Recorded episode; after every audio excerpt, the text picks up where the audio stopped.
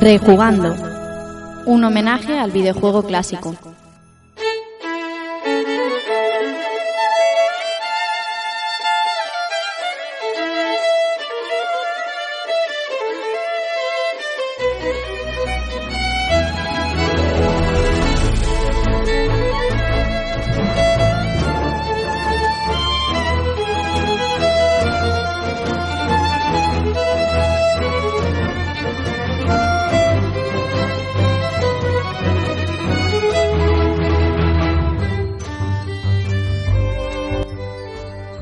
Amigos y amigas? Sed bienvenidos a un nuevo episodio de Rejugando y recibido un saludo de quien nos habla, Rafa Valencia.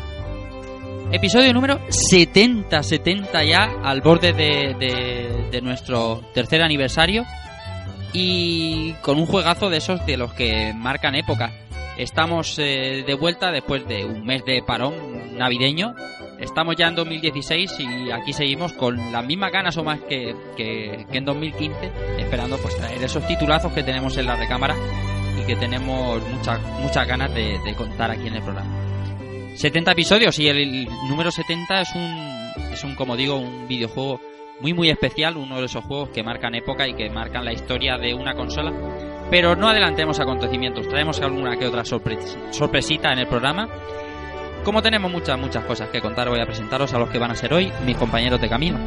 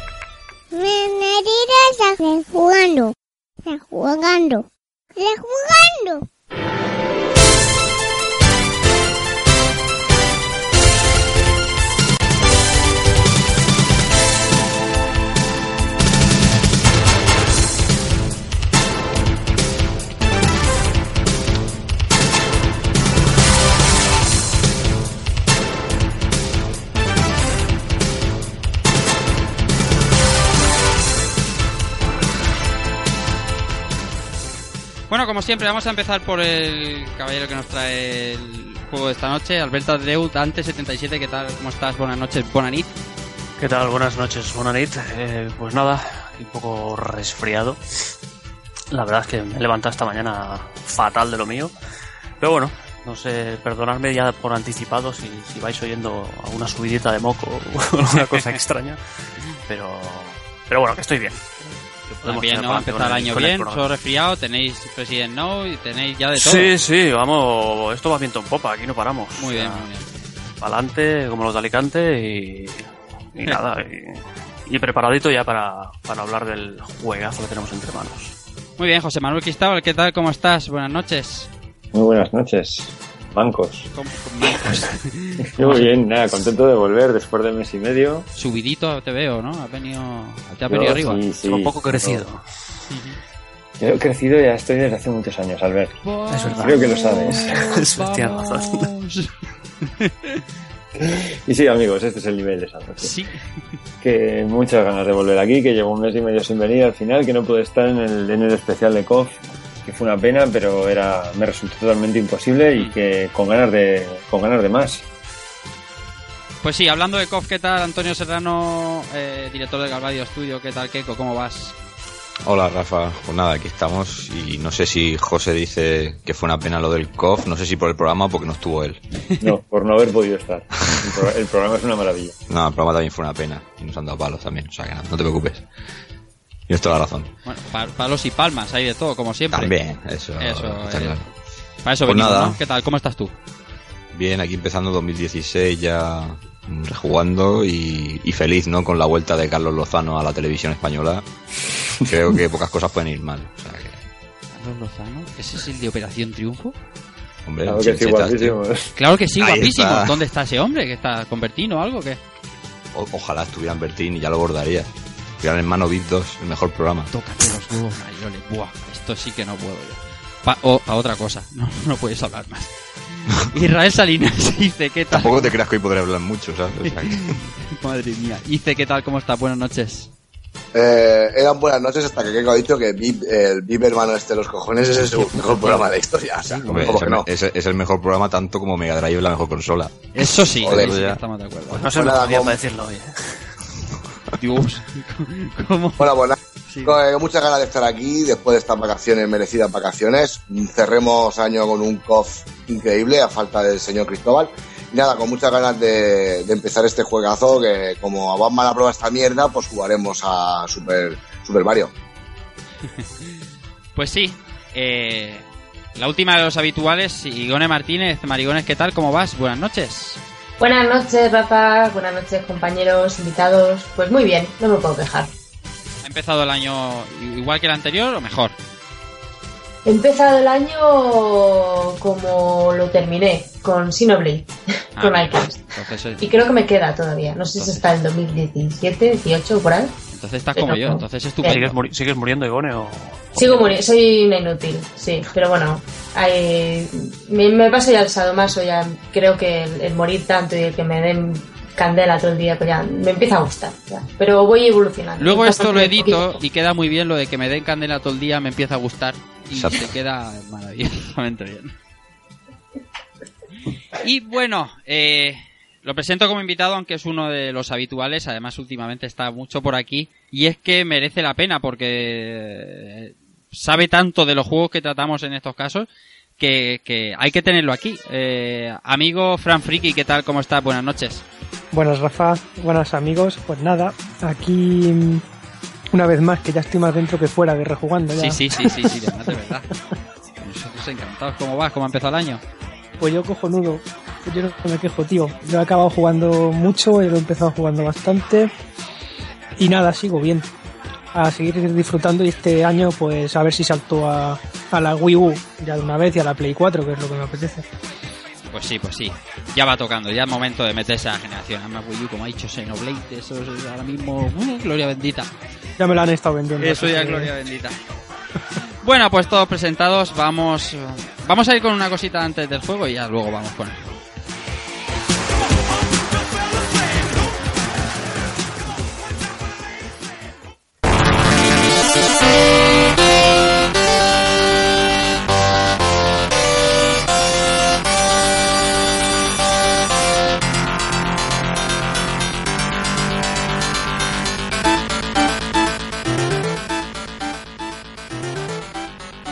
Bueno, antes de empezar eh, a, a hablar del juego que tenemos hoy, eh, hemos, hemos eh, querido tener con nosotros a, a uno de los de la organización del, del siguiente veto al que vamos a asistir, que es el próximo 30 de enero. Tenemos con nosotros al amigo Rafa Dieguez eh, de Retroalba. ¿Qué tal, Rafa? ¿Cómo estás? Hola, buenas, ¿qué tal? ¿Cómo vas? ¿Qué tal? ¿Cómo, Nada, liado, yendo. más, más liado que la pata un romano? Bueno, sí, sí, ya, ya va a haber los nervios, ya que nos quedan dos semanas y ya estamos atacados de los nervios. Ya. Sí, sí, Esto se está grabando a, a 15 de enero 15 de enero, sí. y como digo 30 de enero, ¿no? Queda aquí ya está esto A, a- a la vuelta de la esquina os tenemos aquí ya. A la vuelta de la esquina está. Y bueno, queríamos tenerte aquí pues un poco para que a los amigos que nos escuchan pues que tengan un poco eh, la, la idea de lo que se va a hacer este año en Retro Albacete. Ya hemos hablado alguna que otra vez del evento, pero pero bueno, eh, cuéntanos cosas. Vamos a ver, vamos a empezar por el principio. Eh, el sitio, el sitio es en el, en el mismo sitio. Sí, va a ser el mismo sitio, va a ser ya en el, este es el tercer año que lo hacemos. José Saramago es en Albacete. Sí, la Casa de Cultura José Saramago. Es muy fácil para la gente que venga de fuera, es la entrada de la carretera de Ayora, Sí. se puede decir. Y bueno, si ponéis en el, en el Google Maps, ponéis la dirección del- de la Casa de Cultura, os sale. O sea que Sí. no, hay, no, hay, no hay ninguna pérdida. Bien. Es muy fácil de llegar. Bien, bien, bien. Eh, lo segundo, eh, ¿qué cosas destacarías tú que hayáis querido promover más este año con respecto a, los, a las dos ediciones anteriores? Que- que- Pues este año lo que más hemos promovido, lo que más hemos querido, era que haya más stand que, que tiendas. Sí. Tiendas en el, en el mismo recinto. Y bueno, creo que por lo menos, no sé un 50%, pero bueno, a más stand de juego, de juego va a haber que otros años. Eso sí, eso sí va a haber. Sí, además es verdad que, bueno, dice Igone que también ha estado Eh, sabemos que vosotros eso de, de que haya por lo menos una paridad entre, entre lo que se puede jugar y lo que se puede comprar, para que no se convierta en un mercadillo, lo habéis Sí. cuidado bastante en las dos ediciones anteriores. La Sí, bueno, y este año también lo hemos potenciado más. Este año van a venir los chavales de Bar de Mordor, Bar Sí. de Mordor, Sí. que va a ser lo- los colegas de TH, ¿no? Sí, sí. Y bueno, están tan medio locos perdidos. Van a traer una furgoneta entera de, de arcades, o arcades, va a traer dos o tres arcades. Y aparte van a tener, vamos a tener más, eh, más recreativas. Aparte también van a venir los de, los de Kaleido. Kaleido Games, Games, sí. Que van a traer, ¿qué, juego era de naves? No me acuerdo ahora, el Vortex Attack, creo que se llamaba, que está muy bien. Sí. Y tenemos también a Relevo, a Relevo Video Games, que es eh, de John Cortázar. Sí. Si lo sabéis vosotros. Bueno, John no va, a- no va a poder estar, va a mandar a otro chaval para que haga la función de tienda, bueno, de tienda de stand, allí para hacer sus productos y probar los juegos y todo eso. También va a estar Mauri, pero bueno, Mauri ya lo, lo mito directamente. Con amor. Y, y nada, y más cosas. Sí. Bueno, pues, vamos a ver. eh, yo te voy lanzando preguntas conforme me vienen. Vale. Eh, siempre tenéis eh, en todo momento, durante mientras dura el evento, alguna conferencia en marcha. ¿Qué conferencias tenéis este año preparadas? Buah, pues vamos a tener una, dos, tres, cuatro, cuatro. Cuatro con vosotros del podcast cinco. Hombre, Cinco. Entonces, cinco. cuatro, Bueno, sí. pues la primera charla que vamos a tener, que va a ser, bueno, primeramente el horario va a ser de 10 a 8, ininterrumpido, o sea, puedes estar ahí non-stop, Ujú. perfectamente, sin meterte nada, o sea, sin, bueno, una Coca-Cola, un café, lo que quieras. sí, sí. Y vamos a abrir a las 10, Sí. ¿vale? Y en la primera charla va a ser a las 11, que va a ser nuestro amigo Rafa Martínez, de, hay un podcast que se llama La órbita de Endor, no sé si lo conocéis alguno, Claro. Que eh, se- pues el chaval se dedica pues, a comentar los videojuegos y todo, y bueno, va a hacer una conferencia de la portátil de Gizmondo, no sé si os suena. Pues tengo poco conocimiento. Pues eh, va a hacer una historia de cómo, cómo la Gizmondo se introdujo la, la Gizmondo en el mercado, tal, y hay asuntos turbios que digamos que es muy curioso, me lo contó el otro día, digo, hostia, pues mola, mola, mola un montón la idea de, de la conferencia esa, de la mafia, se puede decir.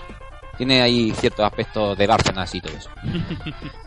Y seguidamente tenemos otra charla que a mí me hace, esta me hace especial ilusión, bueno, la otra también de Rafa, pero bueno, esta va a venir Juan Santos, que es un, ex- un ex trabajador de Paco, sí, la, la distribuidora de la Nintendo antes, antes Sí. de Herbe, fue Paco, y es, el traba- es un trabajador que trabajaba allí, valga la redund- la redundancia, que arreglaba las consolas de allí de, de Nintendo. Y aparte de una tienda en Vallecas, creo que es, en Vallecas, que se llama Tecvía, que bueno, ahí es una barbaridad lo que tiene allí metido. O sea, desde juegos que ni siquiera existían, se- existíamos, hace repros, hace modificaciones que te quedas, vamos, con la, con la boca abierta. Vamos, el tío es un crack, aparte el hombre es un hombre ma- bueno, mayor, un hombre de mediana edad ya, 50, 55 años que se la sabe toda. O sea, hacía, cuando la llamaban al club, bueno, no era el club Nintendo, era Paco, sabía todos los trucos de la RPG, se lo jugaba a todo, se lo jugaba a todo. Bueno, y es un crack. El, el hombre es un crack. Esa es una charla, a mí, interesante. Interesante. Y más charlas. Bueno, hay un torneo de Street, de Street Fighter 3 que si Ice quiere participar, me parece que no quiere participar, ¿no, Ice?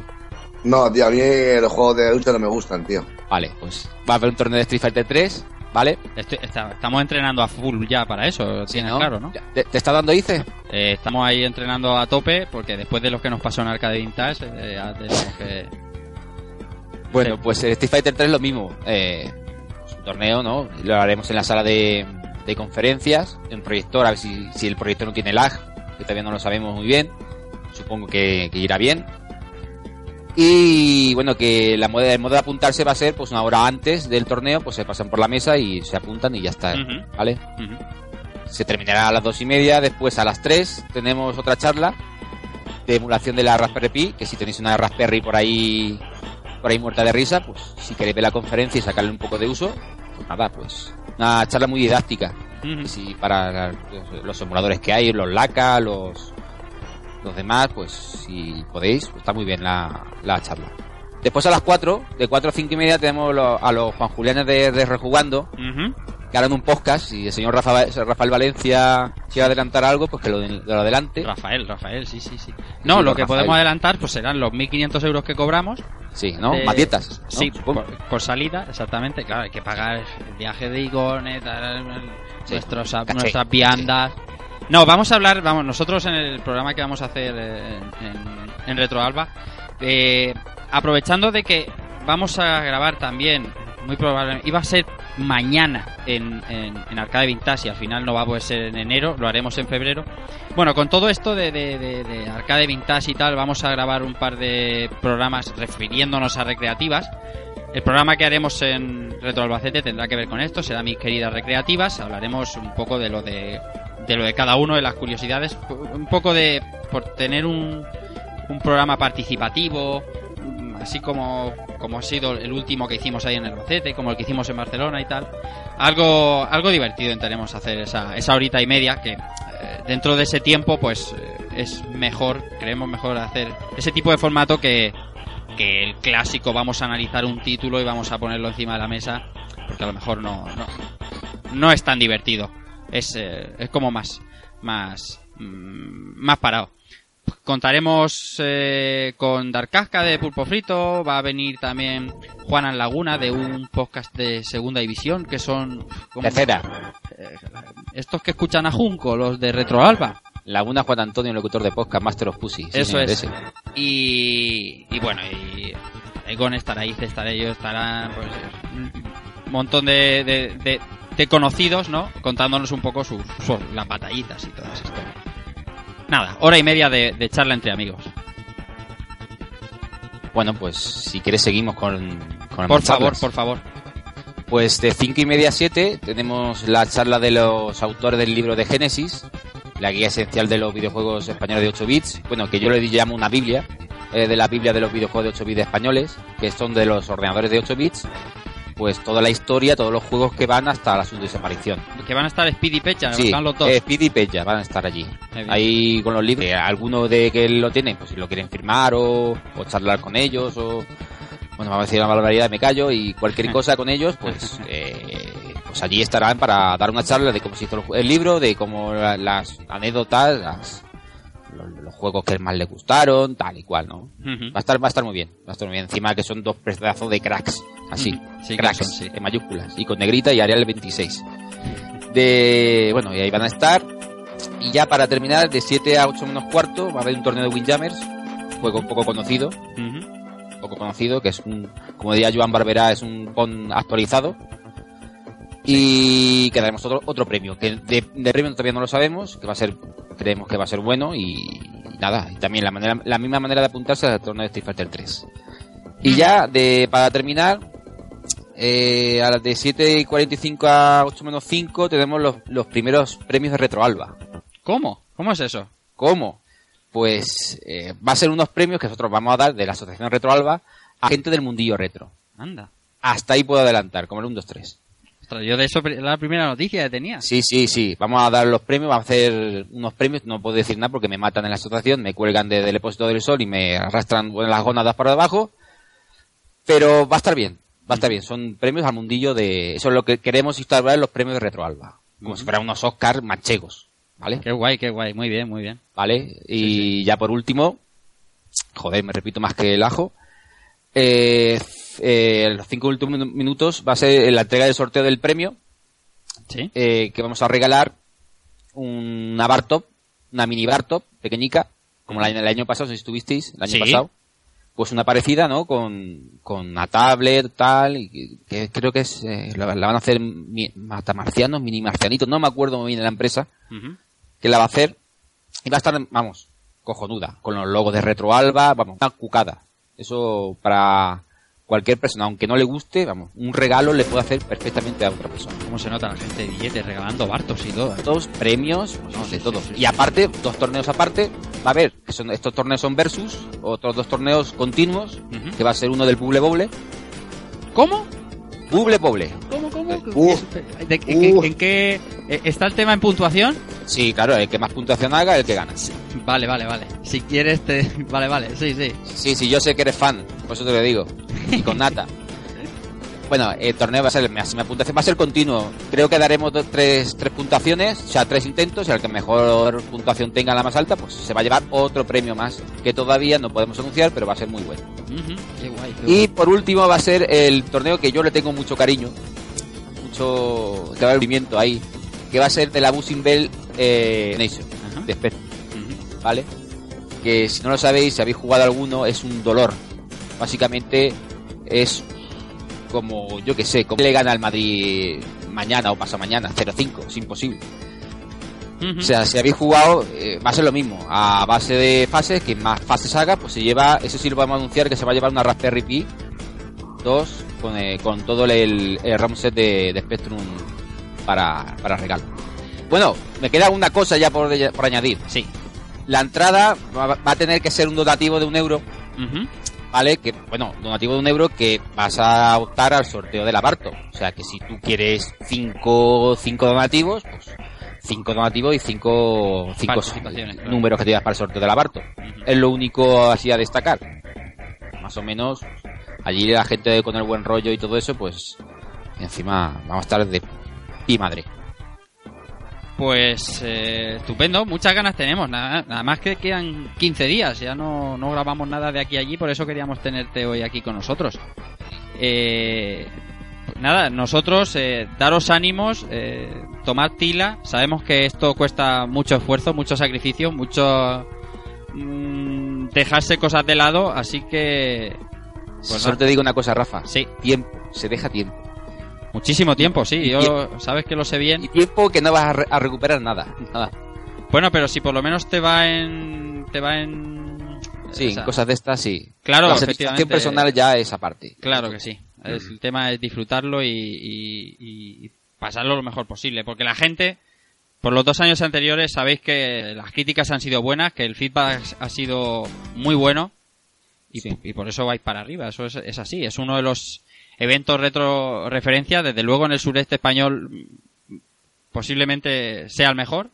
Y, y- y yo, desde, desde la objetividad que, que, que me da que me da estar al frente de este programa, recomiendo a todo el mundo que tenga ocasión que vaya porque porque merece mucho mucho la pena.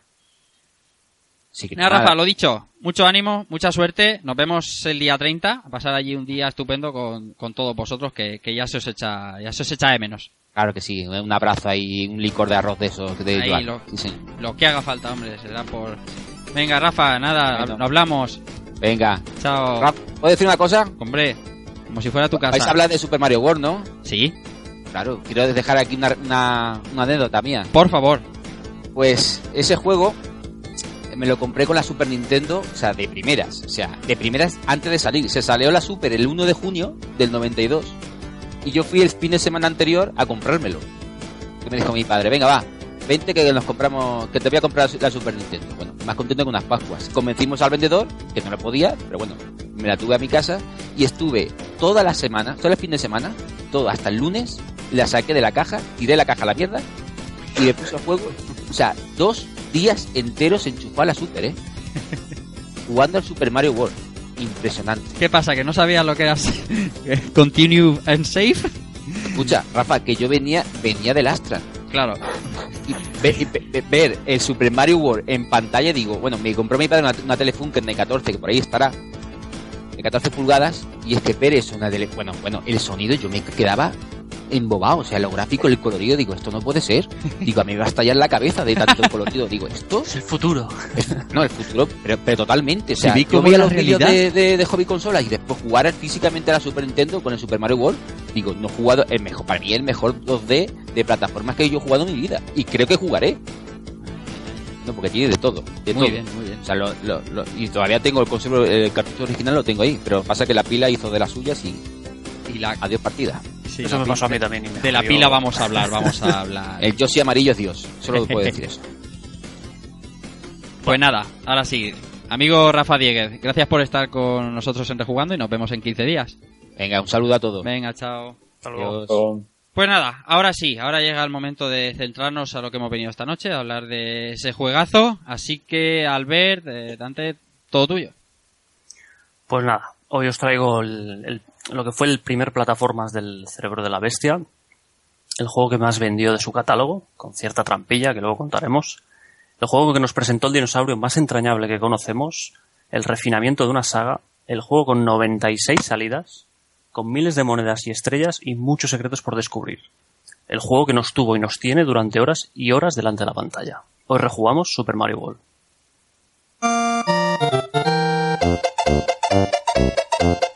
Super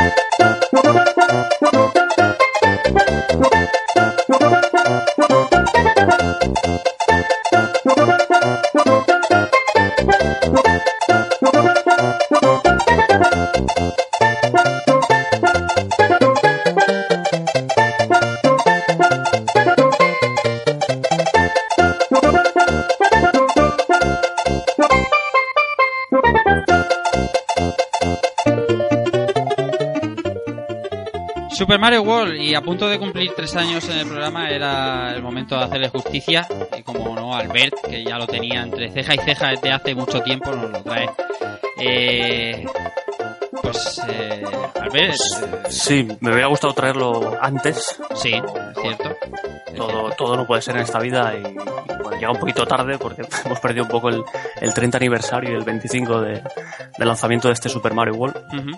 Pero bueno, no, nunca es tarde para, para estas cosas. No, además, imagínate que hubiéramos hecho, no sé, los, los 50 mejores juegazos que... ¿Y, y ahora qué haríamos? ¿Empezaríamos a hacer morralla? Pues no, hay que... Hay que guardar, hay que hay guardar. que guardar, sí, sí. Los cartuchos. Sí. Bueno, pues dinos cosas.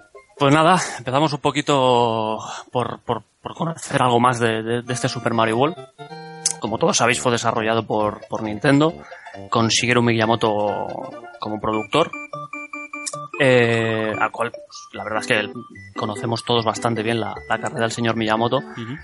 Pero yo, no sé, yo el nombre de, de- del director, en este caso era director del juego, de, de Takashi Tezuka, pues la verdad es que no es, no, tiene, no es un nombre tan mediático como el de Miyamoto, ¿no? Entonces es un poco como desconocido. Y bueno, simplemente quería repasar un poco la, la carrera de este señor, que lo veis la, la foto graciosa que os he añadido en el guion aquí con el Pikmin este pequeñito cabeza. Sí. Y nada, este señor empezó con, con un juego de, llamado Devil World. ¿vale? La verdad es que yo no, no lo conozco ni, ni lo he jugado. Eh, como director, y además empezó como director. Eh, luego pasa en el año 85, ya empezó con, Super Mario Bros. ¿vale? Que está, aquí estaba como asistente de dirección y diseño gráfico. En el 86 pasó al asistente de dirección también de, Super Mario Bros. de los levels.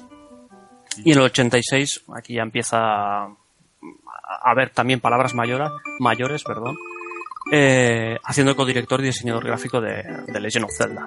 Te ha traicionado el subconsciente, ¿eh? Sí, sí, sí. Palabras mayores. y, y nada, ya pasaríamos al año 90, que es cuando ya nos trae este como director, este Super Mario World. Vale, y a partir de ahí ya ya es ya es ya viene la, la carnaza, ¿no? En el 91 nos trajo The Legend of Zelda Link to the Past también como director. En Link's Awakening también como director. Eh, hay un super el Super Mario World Yoshi's Island como co-director. Y luego ya pasamos a Super Mario 64 como asistente de dirección, Yoshi Story como productor, Star Fox 64 supervisor, y bueno, ya- y a partir de ahí pues, pues para adelante, ¿no?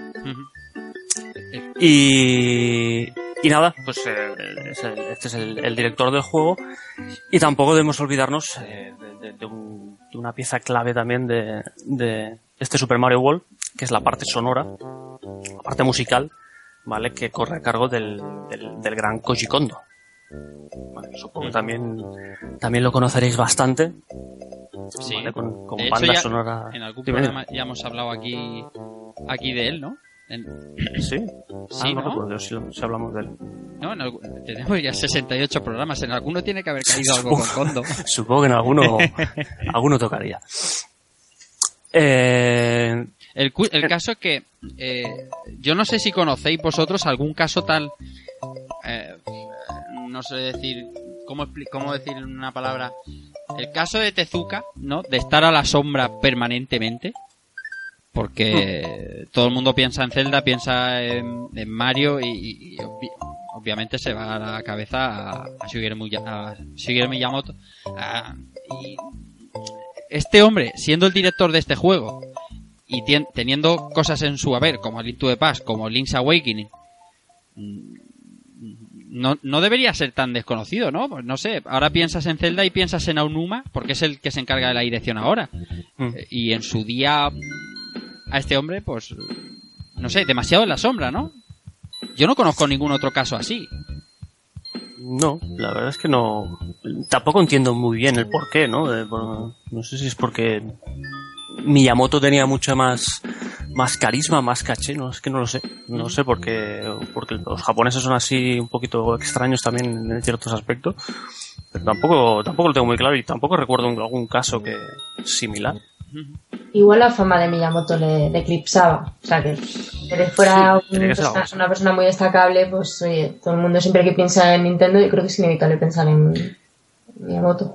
Yo pienso que es que finalmente era Miyamoto del que salían esas ideas. Como un poco el que, el que tenía la batuta finalmente.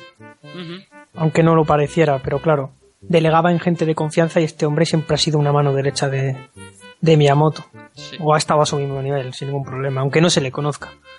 Y, y- y otra pregunta que me hago yo así interiormente es, teniendo en su haber a Link to the Past y Link's Awakening, ¿por qué Aonuma se hizo cargo de la, de la saga después?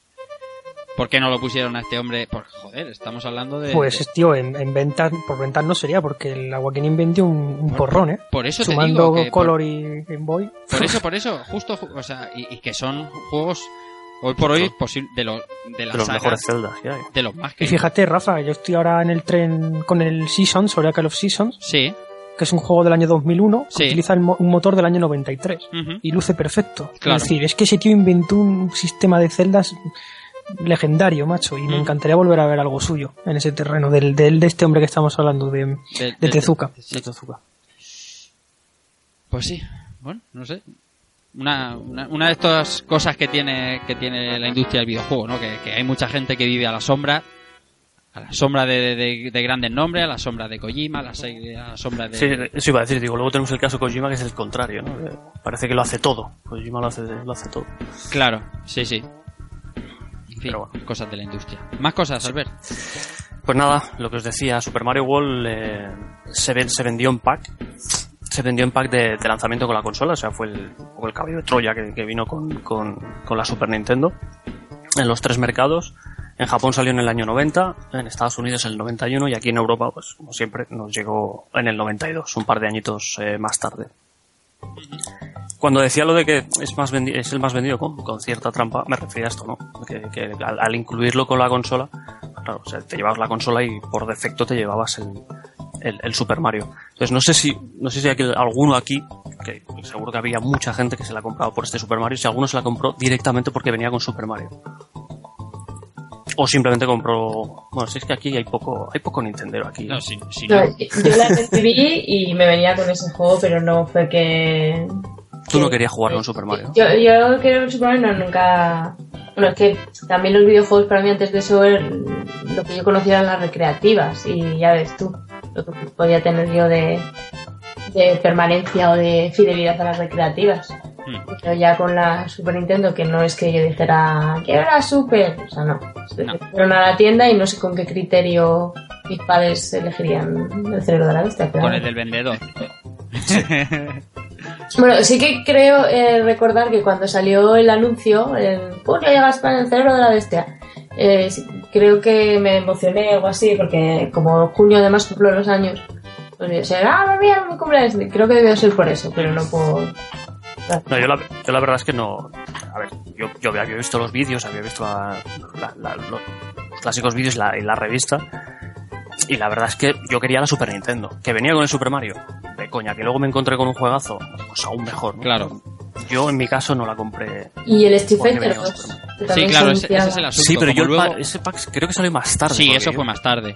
El mío, el mío que fue, creo que fue de lanzamientos, vino solo con, con Super Mario y luego sacaron el, el pack definitivo que era Super Mario y este Street Fighter. Ese 2. sí que lo cogí, lo pilló todo mi, todo mi Se entorno pilló. cercano. Que ¿Eco, era, ¿Lo pillaste tú o no? yo no. Yo, Yo mi intención era esa, pero me pusieron una Mega Drive con un Steve for Rage y, y me cambió de opinión. Entonces ya me fui a Sega. Ese fue mi, mi- mi paso a Sega realmente. Es que la Ahí fue, tu, ahí fue tu, tu separación de destino, ¿eh? Sí, porque eh, eh, esto no es coña. O sea, yo, de- yo en esa época estaba loco con, con tener una Super Nintendo. Y, y también como los familiares, algún familiar que otro se, lo, comp- se la compraba, pues decía, joder, así cambio juegos y tal. Pero es que de verdad es que fue ponerme un Street for Rage delante y, y ya sabéis lo que me gusta a mi Street Fighter 2, pero me, me pude controlar y me pasé al, al lado oscuro de las consolas. Es, es un motivo de peso. un gran motivo de peso. la batalla de los bundles de la época era de la hostia, ¿eh? Era eh, en, en la clase, ¿no? Viniera el compañero y te dijera, pues yo me he comprado el Street Fighter 2, ese que estaba en los arcades petando lo máximo, y viene con otro juego, que era Super Mario World. pero- y, y, y los de Mega Drive, que empezamos con Altered Beast y luego vino Sonic y luego vino lo que dice Keiko, ¿no? El clásico Mega Games 1 y 2, eh, de Shinobi, Street for Rage, eh, Columns, Italia 90 y toda la historia. La guerra de los bundles. Qué maravilla, tío. Mm. Tuvieron que poner las pilas porque, oye, el Nintendo fue un buen, una buena campaña de lanzamiento. con- Bueno.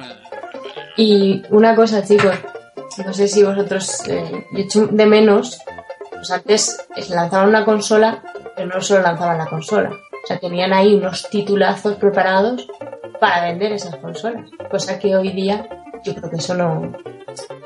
O sea, eh, intentan vender las cosas a consolas a base de remakes o, o igual uno o dos, pero no es como antes que tenías ahí un catálogo de 10 títulos de salida que eran prácticamente todos imprescindibles. Bueno, los, esto- juegos- los juegos, los juegos se hacen, antes se hacían de otra manera. Yo creo que ahora cuesta más de hacer un, un juego que te venda una consola. O sea, no- Bueno, a ver, una cosa respecto a este tema, que creo que lo hemos hablado varias veces, que el lanzamiento de Super fue...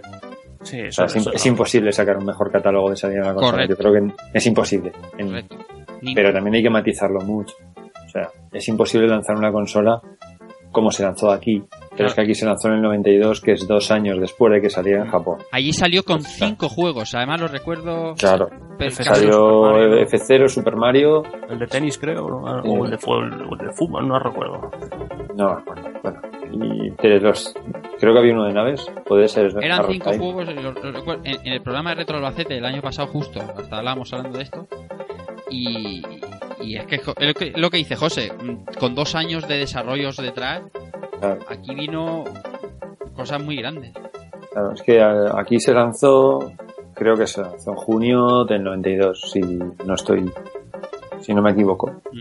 Y al poquito tiempo eh, salió Street Fighter, y al poquito tiempo se lanzó Castlevania, al poquito tiempo Contra 3. Y en un- eso es un intervalo de 3-4 meses. O sea, no todos estaban en el día 1, pero estuvieron en muy poquito tiempo. Pero claro, estos títulos llevaban desarrollo todo el año y algunos del 91 y todos que venían del 90. Entonces hay, hay que matizar un poco.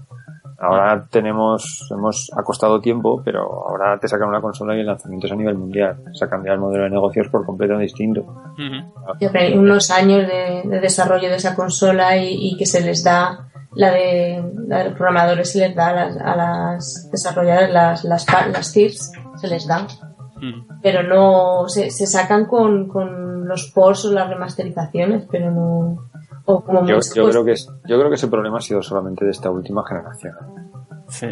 El, el abusar tanto, porque se ha abusado mucho de, de- del remaster, yo creo que es un, es un tema muy nuevo. Porque hasta hace poco, o sea, en la Play 2 no se hacían remasters del Play 1, o sea, no se concebía. Y Nintendo 64, por ejemplo, salió bien. eh, o sea, Bueno, salió bien, salió retrasadísima, pero sí. no, lo- claro.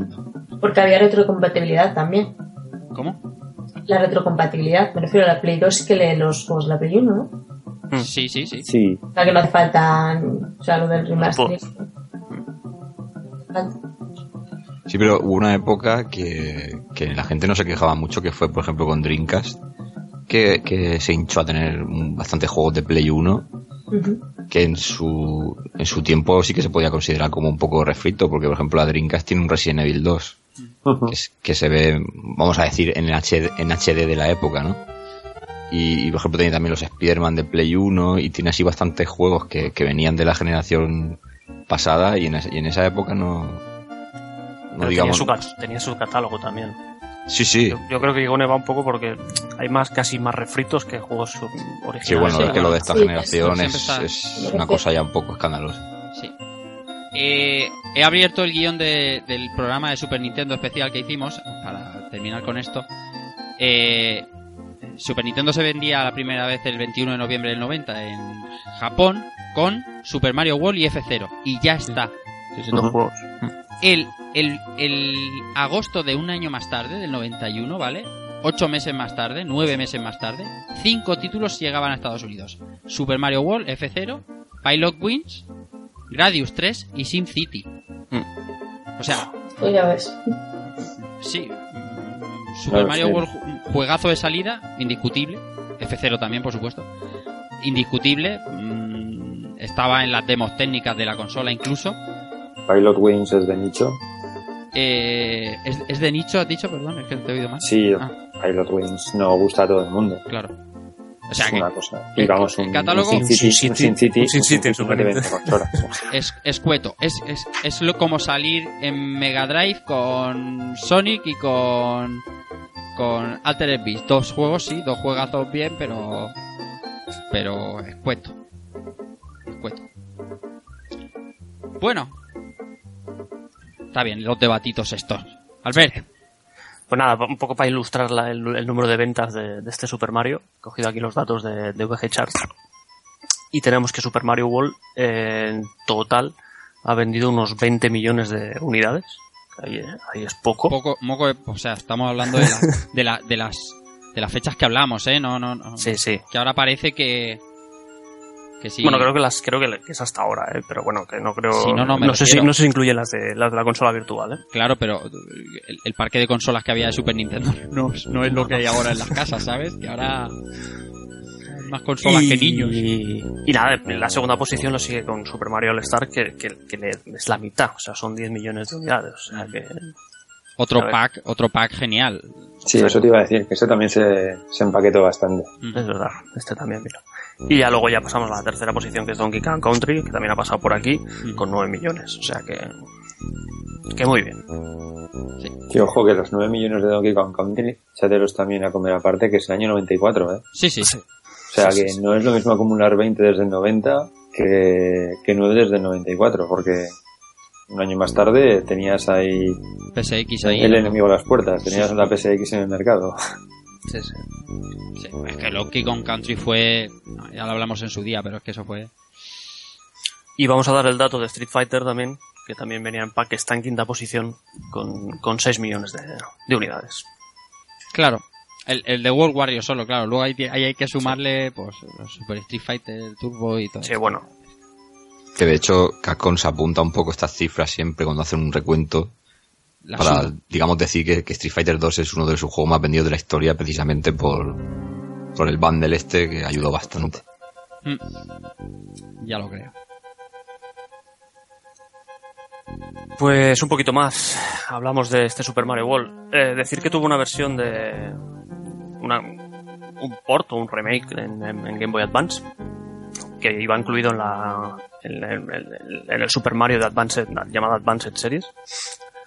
Eh, no sé si alguien lo ha, lo ha probado, creo que José le has dado un poquito. Sí, muy poco. Es, bueno, eh, tiene una pequeña intro, bastante curiosilla. Vienen Mario y Luigi en un globo y luego se ponen a bailar con las capas y cuando vuelven han secuestrado a la princesa y ya está. Y aparte de tener Super Mario World también incluye el Mario Bros. eh, no el Super Mario Bros, el Mario Bros que era de, de- de- de pantalla fija. Mario y el juego... ¿Perdona? El Mario Pou.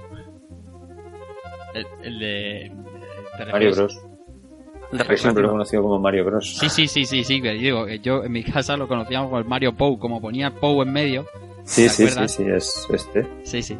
Y pues eso, lleva, lleva voces, están continuamente Mario. Y puedes cambiar a Mario a Luigi para hacer las pantallas. Te deja guardar en cualquier momento en el, en el mundo.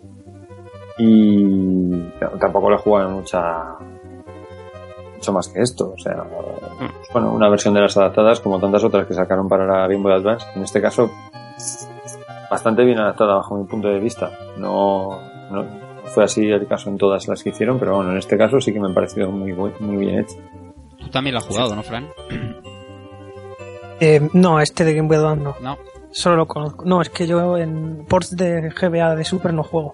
Ujú. Yo me eh, juego siempre o en emulador en Super o en la propia en la propia Super. Yo creo que conozco en este caso es el que vamos a hablar, el, Sí, sí. el 1-1, vamos, el, el original. Pues es curioso que el, ca- el cartuchito este, bueno, el de, el de Super Nintendo tiene, es un cartuchito de 4 megabits, que tela lo que tiene ahí dentro. Y el, el de Game Boy Advance son 32 megabits. Supongo que las voces o, no sé, o los cuatro extras que tienen, que tienen de más, pues requerían un poquito más de, más de espacio. Y nada, eh, si os parece, pues eh, podemos podemos hablar de la, de la historia. Sí, por favor. Bueno, perdón, perdón, que me falta aquí el, el- la secuela. Vale, este Super Mario World eh, tuvo una, una secuela barra precuela, que es el Super Mario World 2, eh, con el subtítulo de Yoshi's Island. ¿vale? Que la verdad es que lo tengo pendiente, lo empecé, lo he empezado, eh, lo he jugado un poquito y tal.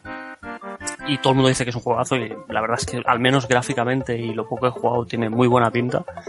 Así que algún día a ver si, si me animo y, y le doy, le doy caña. Que hoy me he enterado que Está en principio, en principio la secuela de, de- de- de Super Mario World iba a estar, iba a ser para CDI. Que yo eso no tenía ni, ni idea. Bueno, secuela, que hablamos de secuela, secuela para Occidente, porque, porque Eh. Japón no es Super Mario World, es solamente Yoshi's Island. Yoshi's Island. Sí, correcto. Sí. Igual que este Super Mario World es eh, Super Mario Bros. 4. Super Mario Bros. 4, Super Mario Bros. Super Mario World. Sí. Solo que aquí ya le omitieron el 4. Ujú. Sí. Este tema de los nombres siempre... Sí, sí, esto es horrorífico. Es Yo no sé las políticas que usaban con los nombres, las compañías, porque eh, esto es bueno, pues eh, Super Mario Bros 4, Super Mario World, vale, bien. Pero bueno, está Square Enix ahí, toda eso. Madre mía. Cuánta historia. Hablando de historia, como hilo. Hablando de historia. Como hilo. Exacto, ahí, muy bien hilado ahí. ¿eh? Pues eh, Super Mario Bros. tiene una historia, ¿vale? Y la, la historia es, es la siguiente. Una vez finalizada la aventura de Super Mario Bros. 3 y Bowser derrotado, Mario, Luigi y la princesa Peach deciden tomarse unas vacaciones en Dinosaur Land. Al rato de llegar en la isla, estaban los tres tomando el sol en la playa, cuando, ¡oh sorpresa! La princesa Peach desaparece. Qué casualidad, ¿eh? Y Mario y Luigi, como caballeros que son, salen en su búsqueda. Buscando a la princesa Peach, encontrarán un dinosaurio atrapado en un huevo. Este les dice que se llama Yoshi y les dirá que él y sus amigos han sido capturados por unas tortugas monstruosas y les confirmará que también han capturado a la princesa. Mario y Luigi se tiran las manos a la cabeza diciendo no, otra vez no. Y así es como Mario Luigi y Yoshi se embarcan esta, esta vez eh, en esta aventura recorriendo Dinosaurland para rescatar a Peach y a los diferentes dinosaurios capturados. La historia, como veis, es bastante sencilla, clásica, no hay giros de guion. Vale, pero ¿Te este imaginas juego- que a mitad de aventura Yoshi se vuelve contra ellos? Sí, sí, no sé. O que Peach se vale por sí misma, por ejemplo. Eso sería un giro estupendo. ha estado bien ahí, Gon, ¿eh? Pero bueno, en este tipo de juegos tampoco no, no necesitamos mucho más, ¿eh? Va- vamos, además, tú, eh, yo cuando era nene, bueno, yo tenía, yo qué sé, cuando salió esto, cuando estaba en mis manos a lo mejor 10 años, pero vamos, que me daba igual. Ya había jugado a los Marios anteriores y sabía de lo que iba a ir. Sí, sí. Yo como, como este fue mi primer videojuego de, de la historia, porque no, este fue el primer videojuego que yo probé, eh, para mí el juego no iba de rescatar a ninguna princesa, iba de matar a Bowser. Eso es lo que a mí me, me hacía, digamos, eh, lo que me hacía, lo que me motivaba siempre en los Marios, y es, y es verdad, a mí lo que me gusta es, es el malo final, siempre, me encanta. Entonces, mm, para mí este juego iba de, llegar, hasta- de llegarse hasta el dinosaurio verde, ese feo, y vamos a hincharle, hincharle el lomo. y la princesa, pues bueno, un extra. Tampoco. Total, van a hacer otro juego y se va a volver a perder. Sí, no, lo veía como an- anecdótico, porque casi que el juego va más de matar a sus hijitos y eso que al que. casi que a la, la princesa solo sale una vez. Al Sí, final, además, ¿no? lo, Como- lo de la princesa es solo por tener un hilo conductor con, Sí, claro. con Mario, Mm. con los Mario Bros. Pero vamos. Sí, porque Eh, solo sale al final, ¿eh? pre- No- Prescindible 100%. 100%. Además no tenía, no tenía, lo que hemos dicho, no, no tenía intro. A lo mejor en la, en la versión de Get Boy Advance te, te explican la, la parte esta de la playa. Pero aquí te lo explicaban en, en los cubiletes estos en forma de De altavoz. hecho, en el, en el de Super sí aparecía un cartel en negro, ¿os acordáis cuando comenzabas la partida? Mm, Welcome sí, cuando- to Dinosaur Pla- Sí. eh, Land. Iba a decir Dinosaur Planet, no. Dinosaur Land. Y, y te explicaban, pues no sé qué, y rescata a los Yoshi y ya está, poco más. Sí, sí, pero durante el juego te va le vas dando los- las cajitas estas del altavoz y te iba, te iba contando. Sí, te van. Vamos, pero yo de pequeño, tú sabes, con cuatro años Sí, no, que y en, tenía. inglés, y en inglés que estaba. Poco. o sea, no, no, Claro. en esa, en esa edad no, no había manera. Las cajitas del altavoz. Yo de pequeño siempre creía que había una piña dentro de esa. Es verdad, Es verdad. Sí, la altavoz, chaval. ¿Eh? Eso es así, lo siento. es una piña, tienes razón. Bueno, Albert, vamos a hablar eh, de las novedades de, de, de este Super Sí, Mario World. que nos, que, nos, que nos introdujo este Super Mario World. Vale, O sea, aparte de la evidente evolución gráfica y sonora que, que nos daba la Super Nintendo, eh, los siguientes elementos son los que he reunido yo un poco, ¿no? Son los que nos introduce este Super Mario World y dejando claro que Super Mario World 3 también es un pedazo de juego, ¿vale? Pues Super Mario World nos, nos traía nos traía estas cositas. La primera de ellas, y creo que la más grande y evidente, es Yoshi. Vale, es el dinosaurio. No sé, no sé si esperado o no por todos, pero es el gran invitado de este juego. Se dice que Miyamoto ya lo quería incluir en el primer Super Mario Bros., pero hasta. Bueno, ¿qué dice, no? Hasta la, la potencia de Super Nintendo, pues no, no se pudo llegar a implementar. La historia gira a- alrededor de, de Yoshi y el mundo. Estamos en Dinosaur Land, donde vive Yoshi. Vale, nos encontramos, eh, nos encontramos con Yoshi, con diferentes tipos de Yoshi. Vale, tenemos el Yoshi verde, que es el primero que nos encontramos. Y luego tenemos el Yoshi rojo, Yoshi azul y el Yoshi amarillo. Vale, cada uno de ellos tienen, tienen unas habilidades diferentes. El rojo nos escupirá tres bolas de fuego, la verdad es que van arrasando durante por toda la pantalla. El azul nos permite volar. Y el amarillo, eh, al saltar, al hacer un salto, hace una especie de POW, ¿vale? que saca unas nubecitas, y los enemigos de alrededor, pues, se, se mueren. Lo, lo- lo injusto es que las, las tortugas, cuando se cogían una amarilla, eh, se volvían invencibles ahí con una velocidad extrema. Es que había, hay una, hay una tortuga que va cambiando de colores. sí. Eh, que esa Ah, es, esa es la invencible. Es que el juego hace como una especie de. Da prioridad a de qué color es la tortuga y de qué color es el Yoshi que tienes. Hmm. Si tienes uno rojo, todos van a convertirse en fuego. Si coges cualquiera con el azul, pues vas a volar. Y cualquiera con el amarillo en la boca, pues POW, ¿no? Sí. Pero claro, eh, luego cada caparazón tenía sus propiedades. Por ejemplo, el azul, con que el Yoshi que tú quisieras, pues podías volar, claro. Mm. Y luego estaba ese que dice Ione, que no te podías comer, esa, esa, esa caparazón no se podía tragar. Sí, El, el multicolor. el multicolor yo me lo he tragado hoy. Que, que ¿Te lo podías eso. tragar? Es ¿En que sí, sí. Joder, pues yo Lo he pensaba que hoy le Pero, pero. y te da todos los power-ups. Ah, vale, vale, vale, vale. Entonces, es que, el que no- lo que no te podías tragar eran los delfines esos azules. No, los No, delfines solo te los puedes comer en la En versión la japonesa. Sí, es Sí, que los japoneses y los delfines ya sabéis que son un poco... Pues sí, sí, te puedes comer la, el caparazón Ah, pues no, multicolor. no- no me acordaba. Yo pensaba que la lengua se le quedaba como atrancada. No, No, no, no. me acordaba. Mm. Qué cabrones los delfines. son, son unos cabrones. ¿Pero por qué? Porque no, Pero vale, es, luego- luego lo- es- es que es imposible moverse entre ellos, tío. o sea. Pero no, no hacían daño ni nada. no eran te matan. No, no, no te matan, pero Te dan tú tienes que ir avanzando, saltando con, saltando, mientras ellos van saltando, tú tienes que saltar por encima de ellos y abajo está el pez globo aquel con los pinchos. Sí, sí, la clave es el, el, como el el globo de vanilla, abajo. el vanilla Bridge secreto, que me parece que es la No sé. Hijos, hijos de puta. Yo siempre caigo al agua y tengo que acabar nadando a toda hostia porque, porque me sigue el gordo detrás. O sea, Sí, sí, y, saltan, y saltando por encima del, del pez globo por un Es- y para el eso, otro. eso, si os fijáis, venía del Mario Bros 3 con aquel pez que te tragaba. O sea, cuando te caías a la parte del río pasaba lo mismo. es mortal nadar en este juego, eh. sí, sí, Vanilla, ¿no? Vanilla Secret 2. se, te, ha- se te ha grabado, ¿eh, José, esa? Qué, qué mal lo pasé. Bueno, pues seguimos con un poquito con Yoshi. Eh, bueno, a Yoshi lo podemos montar. ¿vale? Lo podemos, eh, le podemos, sí, suena- suena- hoy, hoy suena todo muy mal. lo podemos montar. Montar como, como Donkey en Donkey Kong Country al rinoceronte. Al rinoceronte. Ojo, como.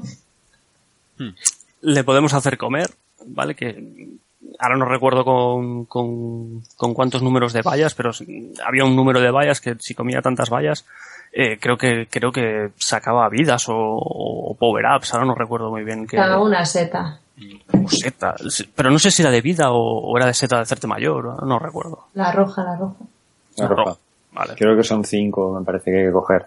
Yo sí ¿Cinco? sé, No sé por qué me sonaban 10 a mí. Bueno. Si vamos montados en un Yoshi eh, y encontramos otro huevo, pues nos, nos darán una vida.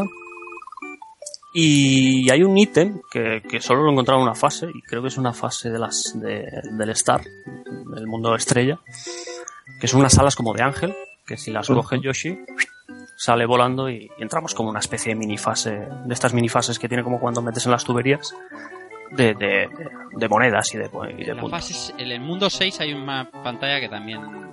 Es verdad. sí. ¿Verdad? Sí, sí, Sí. Ahora que lo has dicho, creo que, que aparece en otro. Sí, sí, sí. En otro Que te ahorrabas Al todo el nivel, ¿no? Te ahorras exactamente. Mm. Sí. Al principio de, de un nivel del 6. Pasa como a Paco Pi. ¡A volar! Venga, hasta luego. Llevamos una noche buena, ¿eh? Hasta luego. Y nada, eh, la jugabilidad con Yoshi, pues eh, nos permite un toque extra. O sea, si nos, si nos tocan montado en Yoshi, pues saltamos de él y, lo perdemos. Muchas veces podemos llegar a perder vida por perseguirlo e intentar montarlo otra vez. Vale, porque Sí, eso es así. Eso es una verdad como un templo. Que dices, ven aquí, cabrón. y, cuando te dado cuenta... corriendo y o te comes una tortuga o te caes Sí, o... hoy, hoy he tenido una sensación de, de placer amargo. Ahora te explico. O sea, el Yoshi se escapa, ¿no? En una fase ya tirando a chunga. El Yoshi se escapa, ven aquí, ven aquí, echas la carrera a correr, saltas, pum, lo coges. Pero cuando lo coges ya te has caído al precipicio. Y así hoy como, sí, pero no. Así, O sea, tú lo has montado cayendo al precipicio. ¿no? sí, efectivamente. Cuando ya, ya, ya no puedes resolver la caída, dices, sí, pero te he montado. Pues sí. Cabrón. Y... ¿Qué más os cuento de Yoshi? El toque extra... Que eso es. bueno, que te permitía saltar más alto, claro. Sí, correcto, es verdad. Que te permitía saltar... O sea, si tú saltas y vuelves a saltar soltándote a Yoshi, pues llegas... Mira, yo de, yo de pequeño ya, como me sabía el juego ya de peapa, eh, ¿os acordáis que en el mundo 2 hay un sitio donde tienes que activar el interruptor ese de los bloques pa- para poder llegar a, un- a una salida alternativa? Sí, Creo que es incluso en el primer nivel del mundo 2, me parece que era. Pues con el Yoshi podías llegar hasta arriba del todo de un gran salto. O sea, saltabas lo más alto que podías y en el aire mm, saltabas desde Yoshi. Entonces podías llegar a zonas muy altas y no te hacía falta activar nada. Entonces te podías ahorrar algunas cosas con este bicho. Entonces el juego se podía hacer más, ¿cómo decirlo? Más fácil, claro. Si te sabías cómo usarlo. Sí, sí, pero hay veces que te putea. El Yoshi te putea también. Y otro gran invitado de, este juego como, como Power Up, aunque es muy parecido al, al mapache de Super Mario Bros. 3, es la capa o la pluma. La verdad es que, para que no sepa de, de qué hablamos, es, eh, es una pluma, la cogemos y nos añade una capa. Entonces, si corremos y cogemos carrerilla, pues, la suficiente carrerilla como para volar, sal, sal- pegamos el salto grande y podemos ir planeando, bueno, planeando, sí, planeando, pero haciendo subidas y bajadas, podemos incluso pasarnos la fase. Sí. O sea, la verdad es que la capa es un poco cheto porque según que, bueno, esta tarde mismo estaba con las, liado con las special y hay una que me da imposible de pasármela. Digo, voy a probar con la capa. Y sí, sí. Te pegas el vuelo, subes arriba del todo, te mantienes arriba y te pasas la fase, la fase entera. También hay muchos secretos que se encuentran con la capa, la verdad, y, y secretos chungos, chungos. En, en realidad se, eh, hay un pequeño, vamos a decir, bug, aunque es fácil de hacer. Yo, la- eso se descubre. Mm, Puedes volar con la capa realmente. No hace falta aterrizar. Cuando, hay, un- hay una manera de mantenerte en la misma posición todo el rato. Sin, sin decaer, es decir, sin decaer ni un metro. O sea, puedes, incluso vas ganando altura. o sea que puedes volar técnicamente con la capa, sí. ¿Cómo? ¿Cómo? Pues mira, eh, coges el mando, eh, haces derecha, izquierda, derecha, izquierda. Entonces eh, tienes que hacerlo justo en el momento en el que cambia la animación de como en picado hacia arriba. No sé si me explico. Em, si haces derecha, izquierda derecha, izquierda de una manera especial, es que no, no puedo explicarlo. eh, que me saldría mejor enseñándolo en directo, pero eh, puedes, puedes recuperar la altura que has perdido y un, un milímetro más. Entonces, claro, te puedes mantener infinito. Es que no es que planees, es que puedes volar Bueno. con la capa. A mí me, ¿Vale? a mí me sale, pero sin, sin el palante. O sea, yo creo que tiene Vale, un es timing. que mira, eh, eh, tú sabes que cuando a veces suena un sonido que suena o sea, cuando tienes la capa como en plan paracaídas, Mm. como hinchada con el aire. Pues eso lo quitas, lo pones, lo quitas, lo pones y entonces Mario nunca va, nunca cae. Es como si tuviera siempre aire eh, en la, la capa, no sé si me explico. Es fácil de hacer, Mm. Sí, Y claro, y tío, y en serio, vuelas eh, todo el Todo el nivel. es, es que no lo calibraron muy bien la capa. Realmente es un objeto poco testeado, vamos a Un decir. poquito roto. Sí, vamos a decir la palabra mágica. Y la verdad es que la pluma, que yo recuerde, no se ha vuelto a ver en, en- como, como power-up en, en- en ningún Super Mario más. Yo recuerdo en el, Los- ba- los- en el Land todos 2, en los Assassin's Creed. en el, Land- en el Land 2 de Game Boy, tío, había una pluma, pero no era esta pluma. No, eh, No. Pero sí, sí que era una pluma, pero no era esta. de... Lo que, te, lo que te hacía volar eran las, eran las, las orejas de conejo, ¿no? Era una- pero no, no había, no había un... No era... Coño, sí, es verdad, eran unas orejas de conejo. ¿El vuelo, el de vuelo era como este? Ah, no, ¿Él? espérate, espérate, que la pluma se le ponía para las bolas de fuego. Sí, o sea, se se, le pon- ponía en la cabeza se- una pluma. Se ponía una plumita cuando tenía... Eso, eso, eso es lo que sí, quería sí, decir. Sí, Ah, sí. sí. Tienes razón. De, que de todas formas también las orejas de conejo creo que tampoco han salido en ningún otro Mario, ¿eh? No. Porque este también estaba rotísimo. Sí, te ponías con las orejas a volar y te pasabas las fases... Ese sí que te dejaba ir por arriba Pues como en el, en, el, en el primer Wario, que tenías una especie de jetpack con el que no perdías altura tampoco, si lo sabías usar. Vaya, que los objetos voladores no le ha salido muy bien nunca a Nintendo. El disfraz de Tanuki sí. Ese sí, ese sí. Sí, está bien. pero sí, porque es el. sí. Claro. El disfraz de Tanuki es el, el- la típica, Pero eh, típico en los mapache que en huele. 3D es el objeto roto, porque te pasas los niveles como quieres. Eso sí. Tanuki, sí. Pues nada, la capa, la capa también nos permite un toque mientras estamos volando y alguien nos toca. No pasa nada, perdemos el vuelo. Ahí ya sí que no hay manera de recuperar el, el vuelo. Caemos, y, pero no, no, no, perdemos, no, no perdemos ni vida ni, ni, ni nos hacemos pequeños. Otra cosa que nos introduce este Super Mario World son los cubos, los cubos transparentes. ¿vale? Que cuando empezamos el juego vemos unos cubos de, creo que son, el primero es el verde, no, el amarillo, si no recuerdo Amarillo. mal.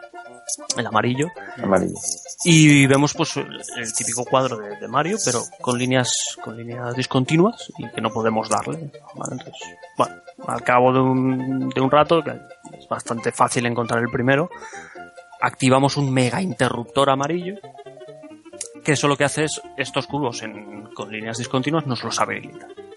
Entonces, la verdad es que el amarillo pues quizá no... Bueno, estos cubos la verdad es que ayudan en ciertos puntos a no caerte, a hacerte Sí. el nivel un Sí. poquito más fácil. Sí, sobre todo eso. sí.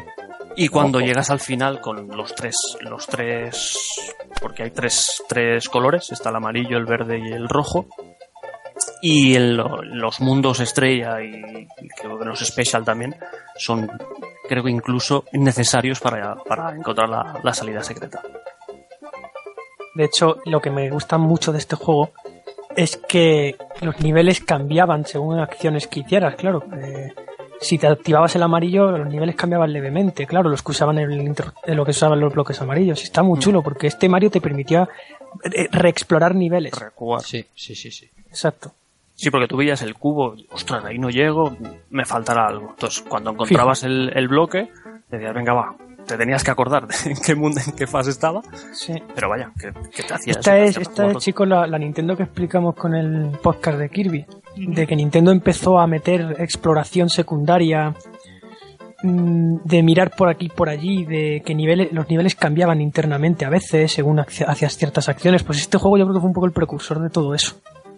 Sí, porque al final el, el desarrollo normal del juego te invita a que cuando tú activas un, un switch en uno de los palacios de estos de los switch de colores, es vuelve al principio y repásate todas las fases de nuevo. Sí. Porque, a ver, mm, es difícil acordarse de todo aquello que no, que no está, porque es que esto no está. No sabes, no, no te acuerdas de, de, de, de las partes que no podías acceder porque tenías unos eh, contornos rojos. Que es lo que se te va a abrir el camino. En Fijaos cambio, que es volver y hay zonas que directamente ya no sales por la salida normal, sino que te invitan a que, a que salgas corriendo por la pared hacia arriba y llegues a la zona a habilitar los caminos ocultos.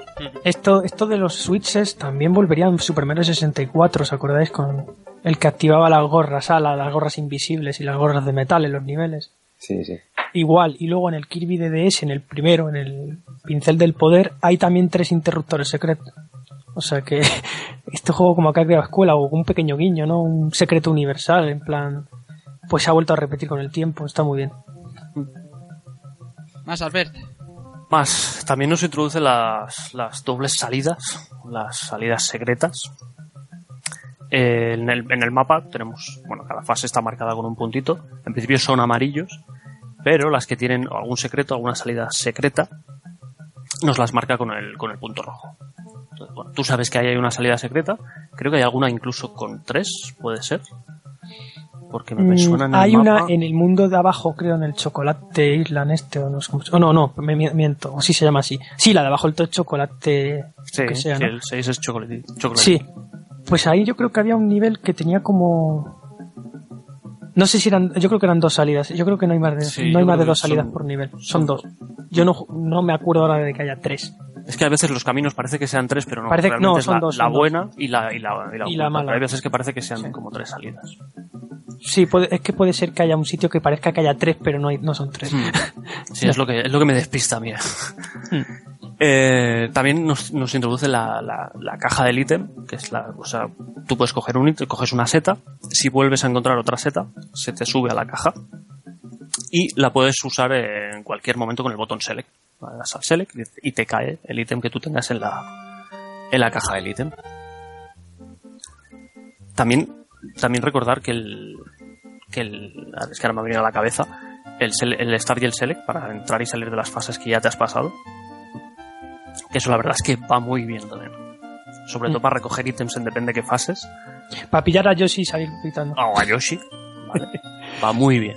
Porque yo en, en el- en uno de los puentes, que era en el de abajo para encontrar el camino secreto hacia la estrella, eh, yo necesitaba la capa. O sea, había un punto que necesitaba la que siempre voy a la fase del puente, al principio hay una, hay una seta, coges la seta, sales, vuelves a entrar, coges la capa y vuelves a salir. O sea, la verdad es que el Star Select, o cuando Mm. estás a punto de morir, va muy bien también.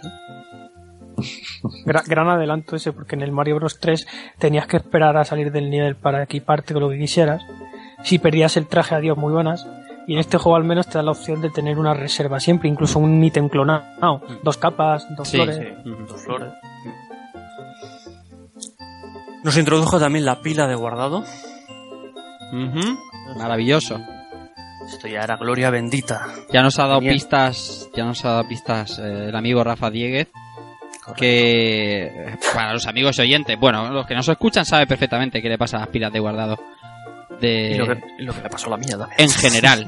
Pero bueno, ¿qué, qué pasa? ¿Qué pasa? Eh, nada, yo pinché mi cartucho de Super, de- del Super Mario Bros. para, el- para, hacer el, para hacer el programa. 2015, amigos. 2015. Y me encontré que estaba todo a cero. Todas mis partiditas a tomar por saco. Y nada, me tocó empezar otra vez con el Everdrive, que eso se, se guarda en la SD, así que está ya para cuando juegue con mi hijo, ahí tendré mis 83 niveles que llevo hasta ahora. Amigos, si eso te ha dolido, espérate a encender dentro de 20 años una consola con juegos descargables de hoy. Si es que enciende, ¿no? Eso sí ¿Dónde va a el ser parche? dolor. Ah, que no hay servidor. Eso sí que va a ser el dolor. Eh, decir que el guardado no lo podíamos hacer siempre que queríamos, ¿vale? Solo se podía guardar en los castillos, en las casas fantasmas. Sí. Y en los bloques de colores.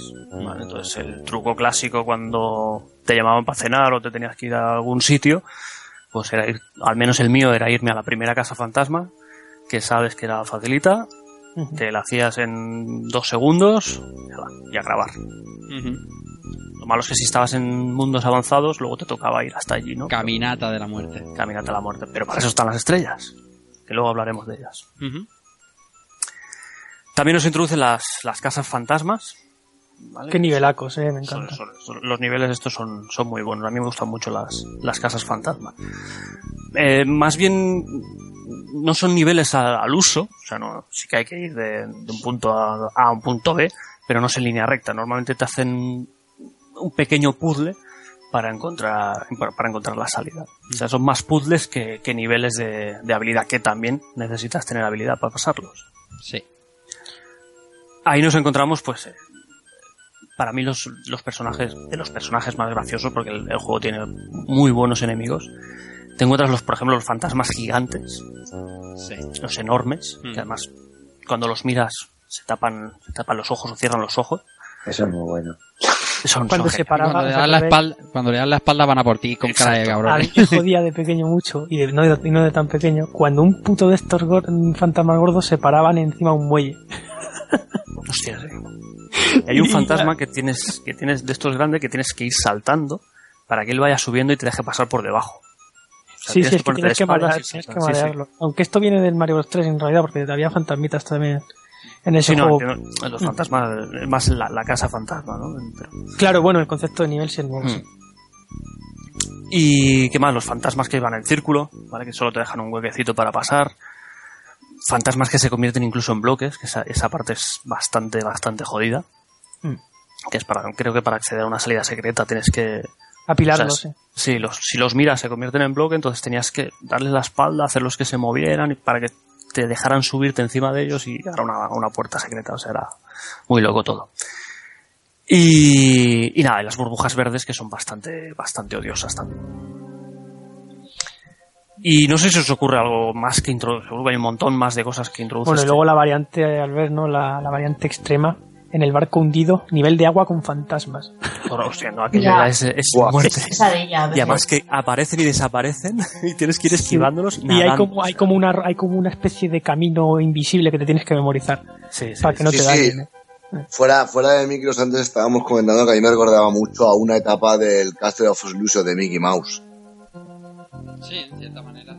Sí, en la etapa esta tienes que ir cogiendo el farol de las narices y aquí pues mm, si no te basta que haya fantasmas que no se ven, pues encima por el agua. Luego había Y unos combates, Aquí calma vidas como un lobo.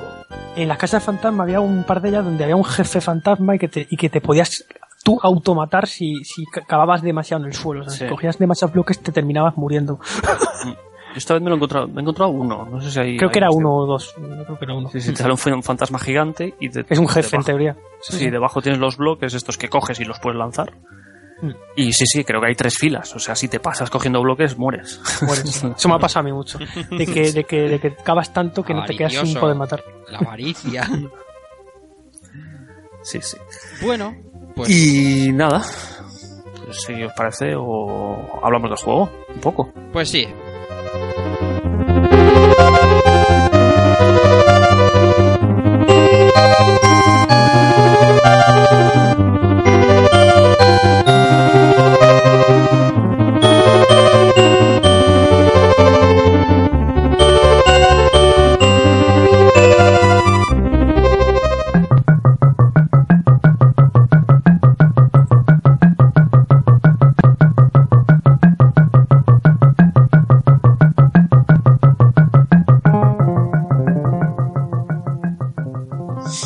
Cuéntanos del juego, Albert.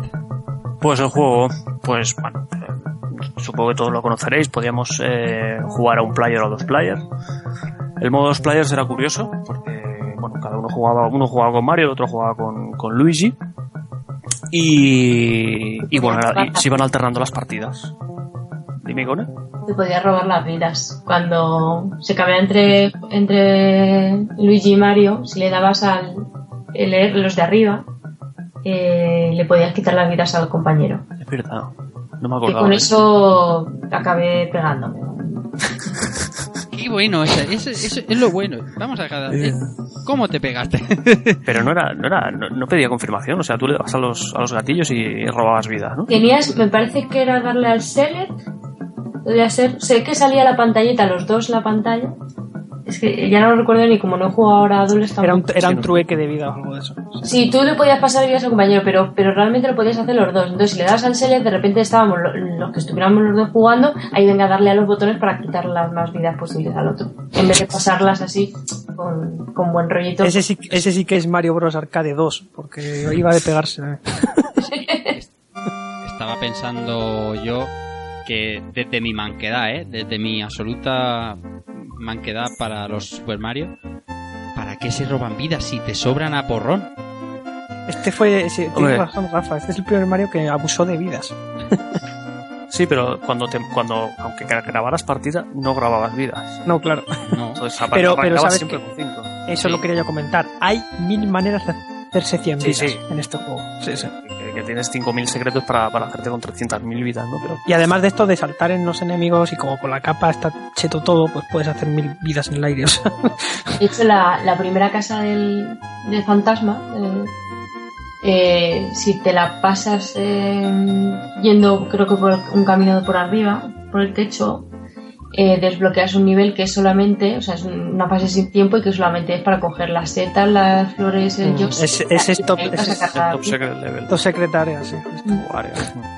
Sí, que simplemente hay, cinco bloques, el de que te da Yoshi, las setas y, y las flores y, y la Dato capa. para que se ría la gente, hay un friki, un fricazo en YouTube que conseguía morirse en ese nivel. ¿Cómo te puedes morir? ¿Cómo? ¿Cómo? Con bugs. Es como morir en la casa de Yoshi. Lo ha dicho. Es Se un puede, fricazo, se o sea, puede- en- pues en, la- en el nivel ese top secret te puedes morir. Ya lo buscaré porque eso tiene que ser Poner die in top secretary o algo así. No había uno que tenía 20 años encendía la consola para que no se borrara partida. Pues tiene que haber gente para todo. Sí, sí. ¿Qué más? Aparte de jugar dos players, bueno, el juego nos presenta un mapa gigantesco con, con siete mundos y 96 salidas. Como aquí por lo mujeres, que hombres viendo- Dime. Dime, dime, mujeres Rafa. y hombres y viceversa. 96 salidas. Joder, al final has colado, cabrón. Hombre, por favor. Por favor, si es que eso sale solo. Eh, pues co- corren muchos rumores por internet de unas 98, 99, bueno, no sé. Yo Digo, tengo De hecho, vídeo- de hecho, Fran tiene un vídeo con 97. Sé cómo se sacan ¿Sí? 98 salidas en estos juegos, sí. Sí, sí. Pues- Luego hablamos de eso, ¿vale? Sí, sí. Luego hablamos de eso. Eh, la jugabilidad es la clásica de, de- de Super Mario Bros. 3, quizá, es más, más cercana a un Super Mario Bros. 3. Es precisa como ella sola. O sea, hay los saltos, hay, hay fases de plataformeo que son, son auténticas locuras de, de- de precisión. ¿Os acordáis estos niveles de las, de las plataformas de tierra que van inclinadas? Me pone muy nervioso porque es- tienes que saltar sobre ella, ellas se van moviendo de arriba abajo, pero están inclinadas y son muy locas. eh, Los si te, agachas, ahí. si te agachas, la cagas. ¿eh? No. Sí, porque creo que bajas, ¿no? Te resbalas. Como hacen rampa, resbalas y te vas para abajo. Eh, que buscarla, o sea, lo que hemos dicho antes, tiene los, la- las salidas normales y las salidas, eh, hay que usar, hay ciertas fases con salidas secretas, que hay algunas bastante chungas. Eh, la salida con la portería de rugby, o sea, cuando terminamos el nivel, tenemos una barra, tenemos dos postes con una barra que va subiendo y va bajando. Cuanto más alta la saltemos, más estrellas nos darán al pasar ese nivel. Y cuando lleguemos a las 100 estrellas se van acumulando y al llegar a las 100 estrellas pasamos a una fase de bonus. Vale, que esa fase de bonus nos dan un cubilete central y van dando vueltas alrededor otros cubiletes. Entonces la central nos marca la- el objeto que hay que, que hay que sacar, por ejemplo la flor. Vale, entonces nosotros iremos dándole golpes a cada cubo y si conseguimos poner todas el mismo objeto, pues por cada línea de tres cubos nos darán la vida extra. Creo que el tope son tres, una, dos, tres, cuatro, cinco, seis vidas, me parece, ¿no? Que son, no, no. Que valían, Nueve. valían diagonales también. Sí, por eso nueve, creo que son nueve vidas el máximo. No sé si se os da bien o no el, el jueguecito. Yo, yo- no, no, sé- o sea, no se me da bien porque no tengo ni puñetera idea de. Ni lo sabía ahora, ni, ni- o sea, ni lo sé ahora ni lo sabía entonces. No sé, o sea, si van alternándose entre estrellas, setas eh, y flores, no sé qué hay que hacer para sacar eh, un ítem concreto. Eh, tienen una secuencia Sí, como claro. la O sea, me imagino que es eh, secuencia total. ¿Tú te acuerdas que- de las salidas del Mario Bros 3? De cómo te salías de un Eso nivel. es, tienes que saberte la... Eso es, eso es. Eso es. Vamos, pero que no, que a, con- a mí con el número de vidas, además, que... No sé. A ver, yo, yo tenía un truco de pequeño. Eh, tú te quedabas en una esquina y, y saltabas a la misma velocidad. Siempre te, siempre te salía el mismo objeto. Sí, si, tenías tienes si pillas el, el timing del salto, te sale Sí, siempre. podías hacer un, como seis vidas fácil. Sí, y además es que la- en la pantalla que menos sacas, sacas un par o tres. Es que. sí. Yo eso, me quedaba lo mismo en una esquina y. y que sea lo que Dios quiera. Luego, eso sí, pasando. este juego es así, o sea, te sobraban vidas, sí, pero había niveles donde perdías demasiadas. Sí, También- sí, sí, sí. A mí, a mí me han sacado de quicio, vosotros lo sabéis que por, por el grupo interno mi, mi manquedad se ha hecho patente. ¿Qué más y cosas? qué más Eh, también tenemos el es que quería contar ah sí quería quería deciros lo de la- las fases estas que también son para recoger vidas vale que vas subiendo niveles y tienen tres bloques Sí. y tienes que, que hacer lo- la- hacer las tres buenas vale están desordenadas entonces tienes que dar los tres bloques si, si haces los tres bloques te dan una vida vale y vas subiendo ¿Sabéis de la fase que, que os digo? Sí. ¿Qué tal se os da esa?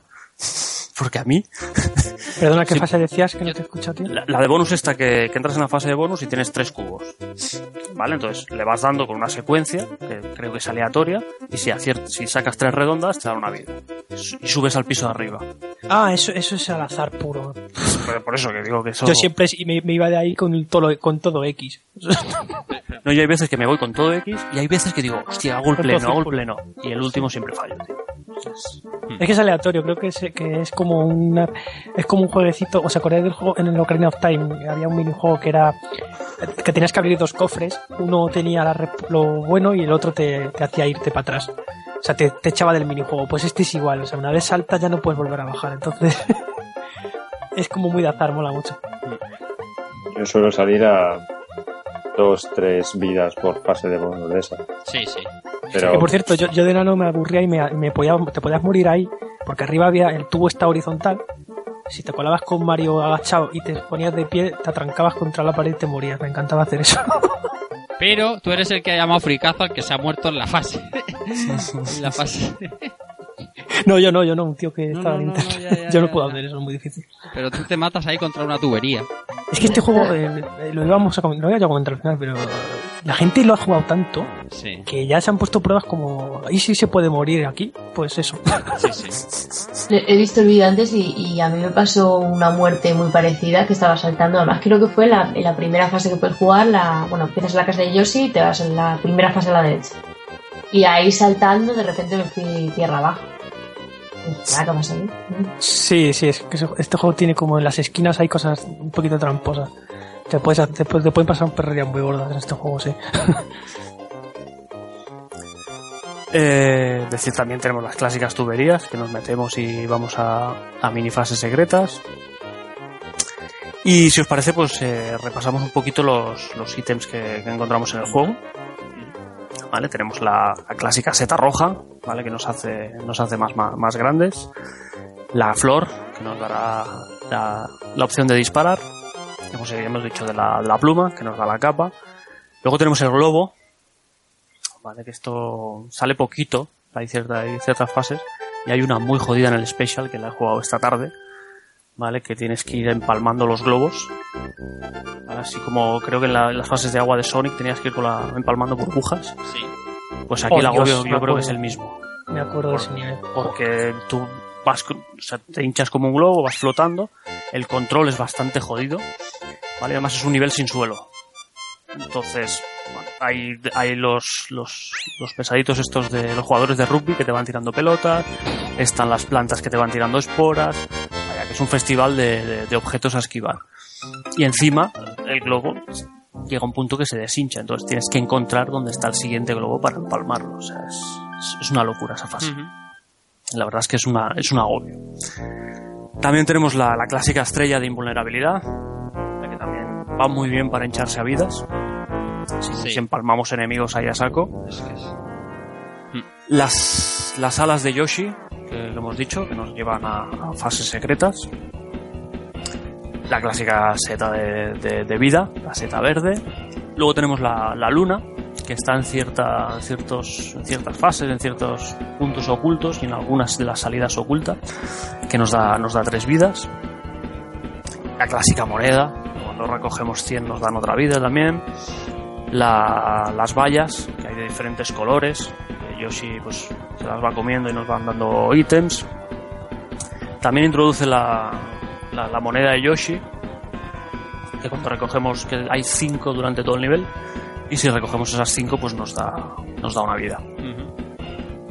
También tenemos el- la, la llave, la llave que es para abrir normalmente las, las, salida- las salidas secretas. Es- Estas, estas son las, las que empiezan a ser jodidas de encontrar ya. Luego tenemos los switches, los mini switches estos azules con la P. Vale, que lo que te cambian son. Te suelen cambiar monedas por, por bloques. Y luego estaba el gris que juraría que te cambiaba ciertos enemigos, los enemigos estos que son, son como armadillos con pinchos, Sí. te los convertían en monedas o cosas así. En la, en la Kitu te soltaba bichos y con ese Sí. interruptor te, te liabas a conseguir vidas. Te iba, sí, te iba, te iba tirando monedas. Mm. Luego la encontramos, encontramos la, la Magic Ball, que solo aparece en el, en el barco, ¿vale? que es para, para desencadenar ¿no? la salida de la, de la caverna de Bowser. Y el Baby Yoshi, ¿vale? que es un, mini Yoshi, super, mono, que lo cogemos como si fuera un- una cáscara de tortuga, y todo lo que pasa por delante se lo va zampando. Entonces cuando llega a, un número de, de comida, se hace mayor. Entonces se hace mayor del color que, del color que sea. El primer mini Yoshi que vi fue el, el rojo este de las fases estas de la, de la estrella. Y bueno, me hizo mucha gracia la primera vez que lo vi porque se- me acerqué a él y le di una patada y lo tiré. Es que ahí, en, justo en la esquina. Esto es. Esparta, ¿no? Sí, Cuando, cuando están quietos, cuando están quietos abren la boca si son muy monos y te da, te da pena tirarlos, pero al final a veces los tiras. Dices, bueno. Ah, Esto me sobra. Esto me sobra. De hecho, está chulo. A mí lo que me gusta mucho es hacer que coman en el aire, en plan eh, fútbol americano. Los tiras ahí volando y a ver si se come alguno de vuela, ¿no? Qué cabrón. Vayadera. Fran, Fran y los Yoshis tiene... Es una Yo este filia, juego, es una tío, filia ahí. eh, de, de coña en mi canal, la- la- en los comentarios la gente me llamaba Matayosis, tío, porque la mayoría de los bugs que hacía era matando Yosis. He visto hoy uno que es buenísimo, que le, pone, le falta un tube light rápidamente a Mario, tirándole bolas de fuego. Yo sí, ya no te, ya no te necesito, muere. Ah, sí, hay, hay un bug que te puedes cargar a Yoshi con bolas de fuego, me Sí, encanta, tío. sí. Lo he visto, lo he visto. Es súper loco este juego, es que el Yoshi tío está roto, está muy roto. Ya está, ya lo he dicho dos veces hoy. Y, y no va a ser la última. Vaya tela. Bueno, pues, Pues, estos ahí. son los ítems que tenemos eh, durante el juego. Pues sí. Ponemos, al ver si te parece, un poquito de música, refrescamos la garganta y hacemos Sí. un pequeño walkthrough. Perfecto. Muy bien, pues nada, vamos a escuchar un- una canción de este Super Mario World y enseguida volvemos con más.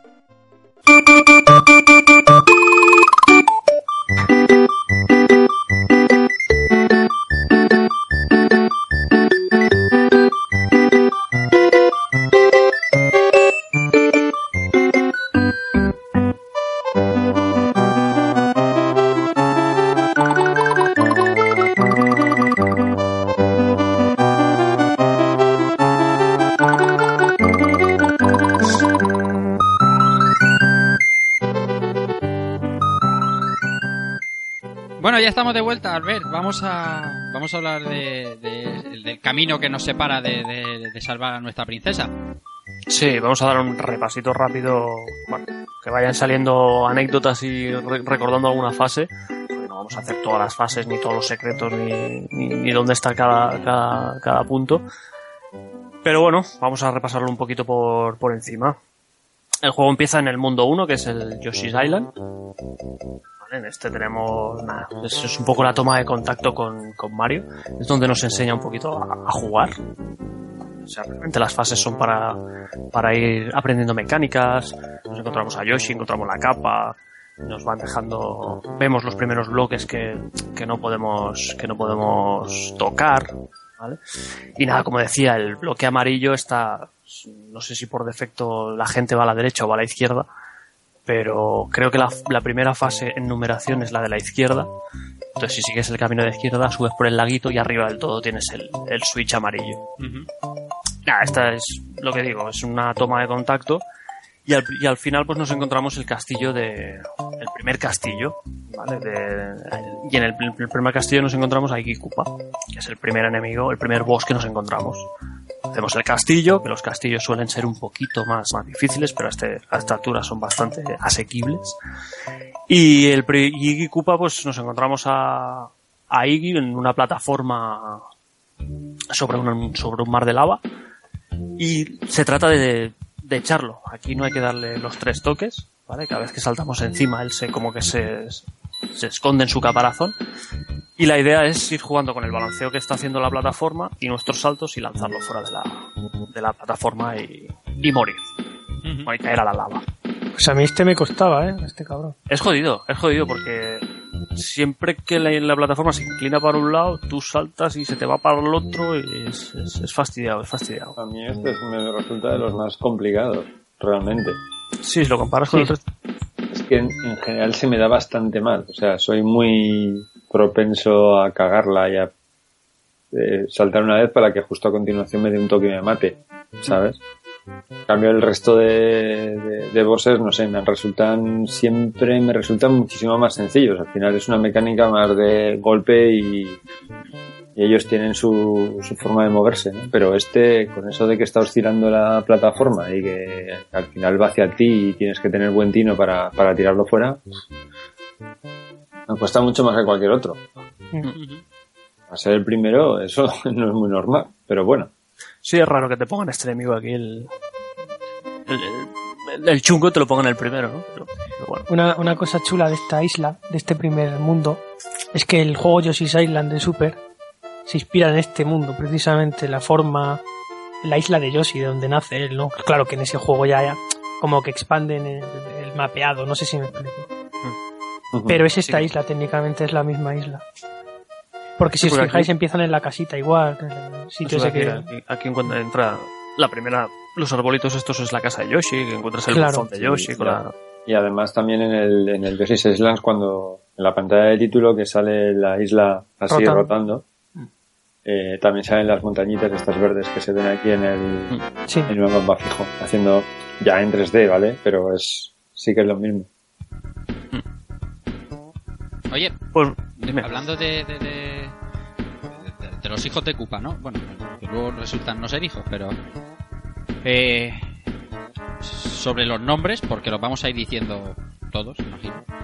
Me sorprende aún que José Manuel no haya dicho nada, él que es apasionado de la música y tal, que todos tienen nombres de, de, de- de artistas o inspirándose en, en cantantes. Pues sí, y algunos son nombres muy claros. Por ejemplo, este es Iggy Koopa basado en Iggy Pop. Claramente. Tenemos un Lemmy, Sí. eh, tristemente desaparecido Lemmy Kilmister, el vocalista y líder de Motorhead. Luego tenemos un Ludwig Mancupa, pues obviamente basado en Beethoven, y además con unos pelos también muy Sí. al rollo. Pero luego tenemos por ahí a, pues tenemos Roy, tenemos Wendy, eh, Larry, ya no es- o a mí no me resultan tan evidentes. De a qué se, o Morton, no, sé- exactamente a quién se han querido inspirar, por eso no había querido decir nada, porque hay algunos que me parecen muy, muy claros, muy claro eh, en quién se, en quién se están basando, pero, pero los otros no tanto. Sí, no, los, y los que no se dejan claro en algunas que otras entrevistas, eh, si no me equivoco, se, se han hecho referencia, ¿no? A por qué tenían ese tipo de nombre. Sí, yo no lo conozco la, la historia detrás de este, de este tema, pero bueno. No sé si alguno de vosotros la, la tiene aquí sobre mano. No.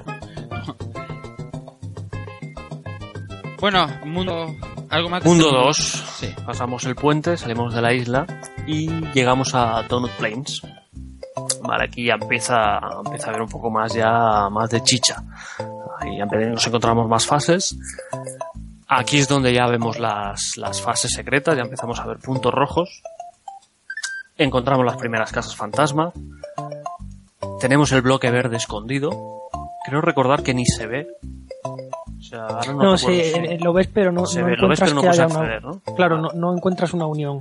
Hmm. O sea, hombre, entiende, entiendes que es desde ese nivel de ahí, pero no es tan evidente, claro. o sea. Exacto. Hmm. Pero bueno, ya te dice que ya te da entrever que los puntos rojos como que tiene una fase secreta, ¿no? Porque tienes dos caminos a, a seguir en, en ese tipo de fases. Encontramos aquí, podemos ser capaces de encontrar ya la primera estrella, ¿vale? Que nos dará acceso a la Star Road. Y desde ahí casi incluso pasarnos el juego en, en nada. Porque hay una de las estrellas que te deja en la puerta de, de Bowser. Y no sé, a ver, las fases en general son bastante sencillotas. Aquí empezamos a ver las mecánicas de las casas de fantasmas, los puzzles, las salidas secretas. No sé. No sé si recordáis alguna fase en concreto o tenéis alguna. La de- la- esa de agua. La fase de agua, correcto. Es muy clara, es el primer gran nivel de agua del juego, ¿no? Aunque ya había agua, creo que en el primer mundo, pero agua superficial, de esta de, de suelo, que está en el suelo el agua. Sí, En este, esta fase ya buceas, ya vas viendo que Mario es más veloz cogiendo un ítem bajo el agua, por ejemplo, que vas como haciendo surf, ¿no? Y yo qué sé, y también encuentras algún que otro secreto ahí abajo. Es, un, es una fase muy chula, la de esta fase acuática a mí me gusta mucho. Tiene, tiene, está chula, a mí me gusta recorrerlas. eh. pero son jodidas las fases de agua, ¿eh? Sí, sí. Pasa que en este juego son más fáciles casi que en otros Mario porque tienes eso de poder defenderte un poco mejor con, con Yoshi y esas cosas. Si, si vas con algún ítem, sí, pero si vas ahí a pelo. Y aparte que el Yoshi yo a mí me gusta mucho en la de agua porque se come a los malos y es más fácil. Es, es bonito. En esta, en esta fase pasó cuando empecé a jugarlo antes de- del programa de hoy. eh, estaba jugando, he jugado mucho a Super Mario World con mi hijo, eh, aprovechando que, que íbamos a hacer el programa. Y me dice en la pantalla de web, papi, pero Mario que dispara. Digo, pues bolas de fuego, Marcos. Y me dice, pero vamos a ver, ¿cómo puede disparar bolas de fuego debajo del agua? Y yo, yo pensé, hijo mío, si esto es de los 90, eh, esto valía todo. Pero claro, cuesta, cuesta de explicárselo. Están hechas de plasma de energía solar o yo qué sé. Eso es, es un momento, es un momento de, uh, te quedas con cara de, Dios mío. Sí, igual que su respiración, igual. Ah, no, pero eso no lo ha preguntado. Por Lo eso. da por hecho que tiene branquias, tío. Y nada, aquí también encontramos la, que hemos hablado antes, la top secretaria, ¿vale? Que es donde, donde nos hacemos con un montón de ítems. También hay una especie como de camino secreto, que son dos tuberías en las, en las cuales ya podemos ver lo que es la fase final, podemos ver todo el tinglado que tiene Bowser montado ahí abajo. Y nada, en el castillo nos encontramos a, a Morton Koopa Jr., ¿vale? Este sí que hay que matarlo con los clásicos tres, tres toques encima. Y bueno, tenemos un par de paredes al, al lado que no nos dejan salir. Y el, el, Morton lo que hace es se va arrastrando por abajo, sube por la pared, se sube por arriba y se deja caer justo donde estás tú. Entonces, la mecánica también es bastante sencillota, o sea, es dejarlo que suba, le pasas corriendo por debajo, cuando cae tú pierdes un momento, el, o sea, no puedes controlar al- a Mario Y en cuanto recuperas el control, pegas un salto rápido y le das, encima. Es una vergüenza. Una cosa al respecto de Top, Se- Top Secretaria, porque yo subí el- un vídeo en YouTube, un típico vídeo que digo, esto ya estará más visto hace muchos años, cómo, cómo llegar a Top Secretaria, ¿no? Pues un vídeo cortito enseñando el método. Bueno, pues estadísticamente es uno de los niveles que menos, menos intuitivo es de descubrir, por lo que parece.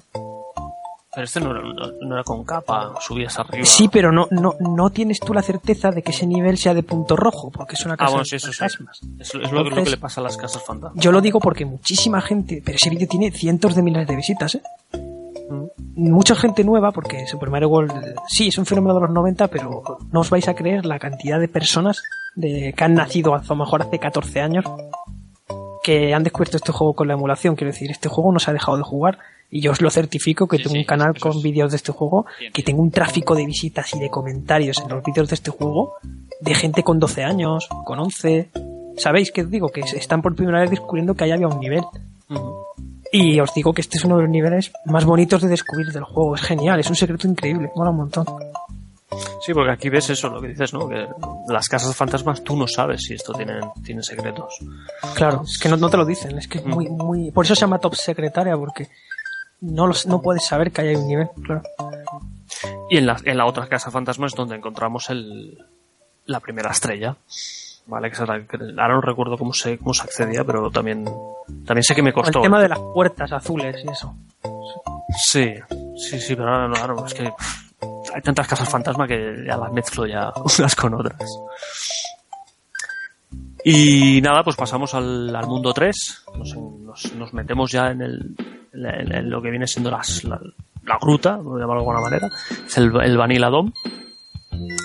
Aquí volvemos a tener la, fase de agua, también tenemos un acceso a, al, Star Road,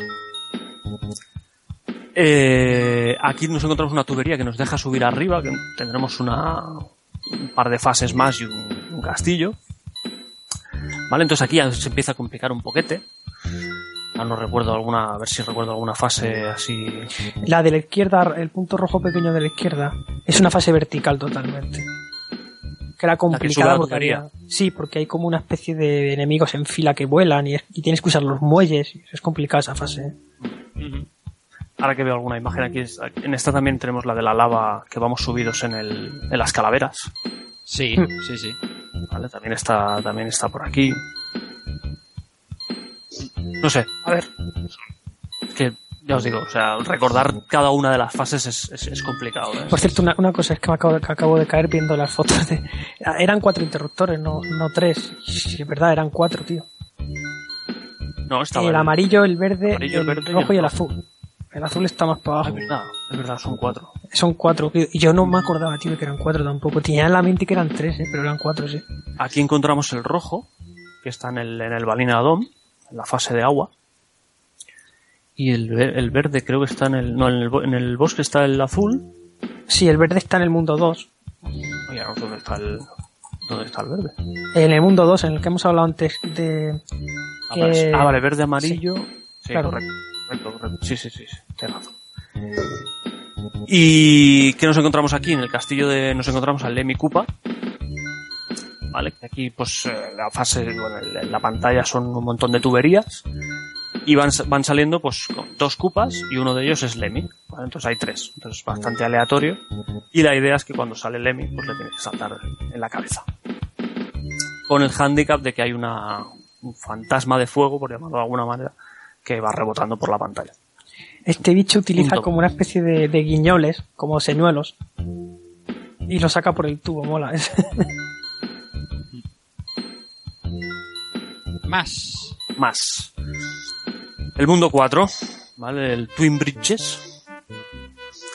¿Vale? Es- Esto es lo que, lo que os comentaba, lo que hemos hablado antes, ¿vale? Eh, que los puentes, para mí es de la, aparte del special y, alguna parte, y alguna fase más adelante, aquí empieza a ser los difíciles, ¿vale? Los puentes estos empiezan a ser las fases estas que necesitas habilidad con saltitos y con creo que te- empiezan las fases estas que te coges a las cadenas Sí. y vas, sí. vas, vas por raíles Eso va por las sierras. Tienes que darle al interruptor para que se abra y se cierra. Sí, sí, o sea, estas fases ya empiezan a ser jodidillas.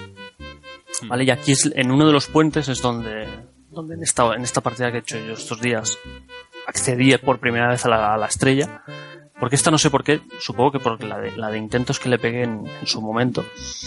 ¿Vale? En el puente de abajo, para abrir el, el camino secreto, tienes que pasar por debajo de la puerta de salida. ¿vale? Porque tenemos una puerta de salida sigue seguida de la, de la buena. Y la verdad es que es, es jodida. Yo la paso, parece ser que de la manera más complicada que se puede hacer. A mí me costó mis 30 intentos. Con que es con la, con la capa, a media fase tenemos una RAM, tenemos un trocito que podemos coger carrerilla. Subes, vas volando, vas volando y llega un punto que tienes que hacer un picado y justo volver a subir para pasar por debajo de la, de la puerta. Eso es, tú puedes tener mil errores de cálculo, por eso Sí, que es el más Y complicado. los tienes, y los tienes, y los tienes. sí. Y creo que Fran, tú usas la, la, La, más técnica de Yoshi, que no es más, no es más fácil. Con, con Yoshi no es mucho más fácil porque la fase que está con Yoshi es pura habilidad también, porque tienes que dar saltos muy milimétricos encima de las de los bichos esos que están pegados a las raíles. Hmm. Entonces necesitas una capa a Yoshi y, y dar saltos muy, muy, muy medidos, porque Yoshi no aguanta en el aire infinito. Una vez lo llevas al final, pasas por debajo de la meta y saltas desde él hacia adelante. Matas a Yoshi y consigues la salida secreta. Así lo hacía yo. Y de ahí viene el famoso mata Yoshis, eso de internet. de- Porque en esta fase casi todo el mundo hacía eso. Matabas a Yoshi para poder seguir. Aquí también, ahora que veo, también encontramos el- la fase de agua que hay debajo. Que aquí empezamos a ver las, las balas, los torpedos. Buah, es tiran. complicadísima esa fase. Buah, me ponen nerviosísimo porque además van bastante rápido. Yo diría que es el nivel de agua más chungo del juego, ¿eh? Bueno, el del barco, déjate. Aparte, aparte. vale. aparte el del barco, vale. Si esa parte, vale. sí, sí, a mí las balas de, estas acuáticas, los torpedos estos me, me, me dan mucho, mucho por saco. Incluso más que las balas. Y mira que hay alguna fase también que, que las balas agobian bastante, pero... Y el castillo que nos encontramos aquí, nos encontraremos a Ludwig von Koopa, que como decía José, tiene unos pelos así un poco, un poco especiales. ¿Vale? Y la mecánica de este boss eh, es- te va tirando bolas de fuego. Si no recuerdo mal, no, no hacía mucha cosa más. Creo que iba de punta a punta la pantalla, puede ser. Llegaba un punto que se hacía. Metía, metía mega saltos, creo que de un lado a otro. Ah, sí, correcto. Sí. Este es el que va saltando y va. Así que va haciendo. ¿no? Si hiciera la rueda, Hace una pirueta así como... sí, hace una pirueta y te, te pasa por Ahí estaba el chip, de, ahí la gráfica de Super, ahí Sí, sí, ahí dándolo todo. ¿no? mostrando todo lo que podía hacer, sí. Pero vaya, sencillito también. Es... Los bosses. En este juego lo que decía antes hice, ¿no? Que es más complicado llegar al boss que el, que el propio boss. Pero Me mucho. costaban más tíos de pequeño los Reznor que los Koopas, tío. Los Reznor son esas especies de, de Mm. rinocerontes que están suyos en unas en unas plataformas que giraban como un molino. Me encanta ese enemigo, tío. Que esos bichos iban destruyendo el suelo poco a poco. Mm. Bueno, sí, y sí, había, claro, había una forma de cuando se te rompía el suelo ya no podías matarlos, no había manera. Bueno, te subes a su, a su plataforma, a su rueda. Sí. Al final lo puedes hacer hasta, Bueno, sí, pero es puedes hacer hasta tres de los cuatro. Claro, pero el último, el último no. No, el último al final es saltar de. Ah, bueno, saltar. saltas el de, el Sí, sí. abajo. sí, bueno. Yo es que lo, lo intentaba hacer rápido para que no se destruyera el suelo. No, pero a mí me costaba más. Yo me subo a la rueda, ¿eh? Normalmente me subo a la rueda. Mato Ah, el bueno. primer, mato uno o dos rápido, como dices tú. Entonces Sí. te empieza a desaparecer el suelo, entonces me subo Pero a yo en esos, combates los considero, como son cuatro bichos, los co- lo considero un poquito más complicado que los jefes en sí, porque bueno, Sí. no sé. Me pone más nervioso que no haya suelo que que haya suelo, me explico.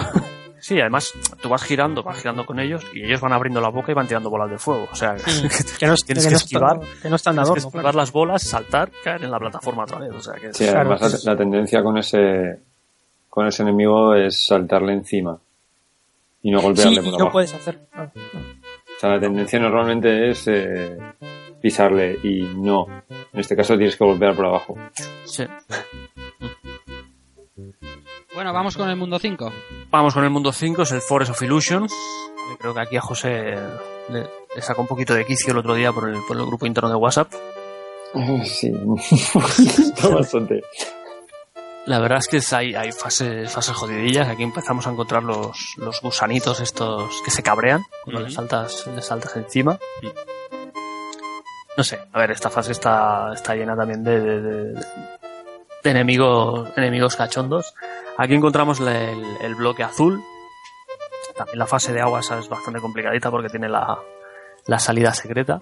Sí, sí, sí. Aquí me fastidió mucho esta, esta vez porque para poder salir del mundo, ¿vale? Pues hay dos salidas, ¿no? Tienes la salida secreta, para decirlo de alguna manera, que es yendo para, el cas- para un castillo alternativo y que es donde nos encontraremos a, lo- a los y que te da paso al, al Star Road. Pero la salida normal también es, es secreta. O sea, para Sí. poder salir, ir al castillo número 5, tienes que encontrar el secreto. Sí. Y os reiréis de mí, pero no, lo- no lo encontraba, tío. Esta, No, no, esta no, no, no, que no, te- hice no me río de ti porque a mí me pasó también, es decir, pues yo creo Pero que nos ha pasado lo mismo. Yo estaba allí dando vueltas en círculo y digo, me cago en Satanás, que Sí, no sí, sal- porque además te, te abre el camino y dices, hostia, vuelvo otra vez a la casa fantasma. ¿Y qué pasa aquí? Sí, sí. Claro, es que por eso se llama Off Illusion. En los niveles te creaban como una sensación de, de que te perdías, de que no era tan obvio. Eh, es como un bosque, es como en los celdas, eh, siempre hay un bosque ilusorio. Por ejemplo, Link's Awakening, o no sé si os acordaréis. Pues este mundo, pues, eh, plantea algo parecido. Que el jugador se pierda, ¿no? Que, que diga, yo había pasado por aquí antes, o me suena este tubo. Sí, sí. Esas, esas cosas tan bonitas. Sí, sí, porque aquí los secretos... Porque también me costó encontrar el camino al castillo alternativo. O sea, que, que aquí los secretos ya empezaban a estar escondidos a mala baba, mala baba. Y mira que sencillo este de pasar, ¿eh? Porque realmente es en la última tubería del...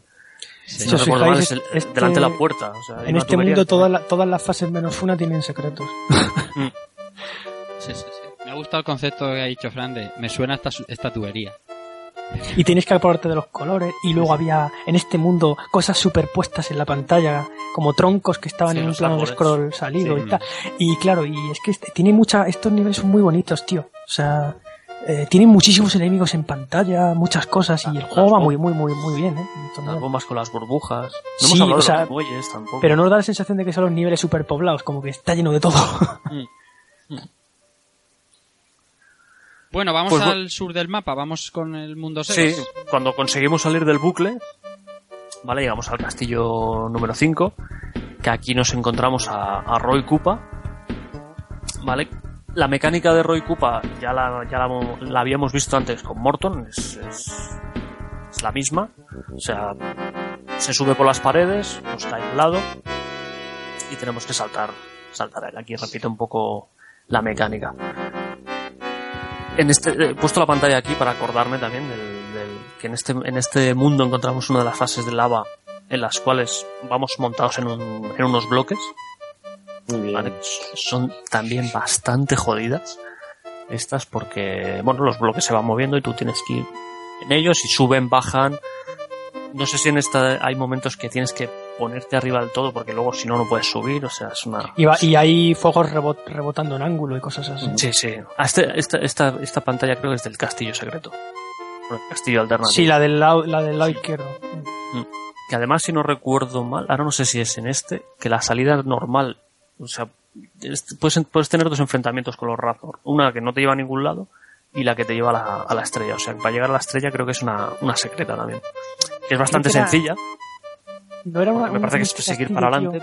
No había como una especie al final de, de foso de lava muy largo que tenías que pasarlo con la capa en plan Superman. Puede ser. Sé que la puerta es diferente. que Y al final te encontrabas, me parece que eran como siete ocho vidas secretas juntas. Una cosa Puede así. ser que sea aquí también. Porque era como un pozo de, de lava muy largo y estaba detrás de la puerta roja, o sea, era opcional tirar por ahí. Yo no sé si era en este castillo o en el otro, pero era la- genial. Pasabas la puerta roja y te encontrabas con la puerta Porque esta, esta era de las pocas fases del juego, como hay techo, aquí sí que tienes que manejar la capa perfectamente, esquivando fuegos y cosas así. O sea, mola mucho. Y nada, pasamos, una vez pasados los castillos, ya, ya aquí ya empiezan a costar bastante. Pasamos al mundo 6, que es Chocolate, Choco- Chocolate Island. Vale, aquí, aquí ya empieza la, la locura gorda. Eh, aquí también, creo que para avanzar también necesitas encontrar caminos secretos para, para poder seguir a- adelante. No sé si recordáis alguna cosita en especial de, Eh, uno de estas fases, uno de los caminos secretos es por tiempo. Si llegabas a la tubería del fondo antes de X segundos, te desbloqueaban una salida alternativa. Si tardabas más, nunca, nunca descubrías esa salida. Y eso no te lo dicen, o sea, es como... Bueno, sí, sí te lo dicen, perdón, uno de los bloques del mensaje creo que decía, ser rápido o algo así, o no sé qué te decía exactamente. Sí, porque los bloques te van dando. Te van Sí, dando te dan pistas. pistitas de si hay algo por ahí, ¿no? Y este es el único nivel del juego, como decía, que la condición es ser muy rápido, hacer un speedrun en el nivel para poder acceder a, a la salida secreta, ¿no? Entonces yo de pequeño no lo entendía, claro. Y a veces me metía por el tubo y me, me aparecía en una zona totalmente diferente. Y yo, ¿pero qué he hecho para que pase esto? Y ya con los años, pues caí en cuenta de que era por tiempo. Yo pensaba que era al azar totalmente. Pero no, Esta no resulta la- que es eso. Esta no, no la sabía. Y ahora que dices Es lo que de, es muy la- complicado. lo de los, la- las pistas, en la primera casa fantasma te dan la pista de la estrella, te hablan del mundo, del mundo estrella.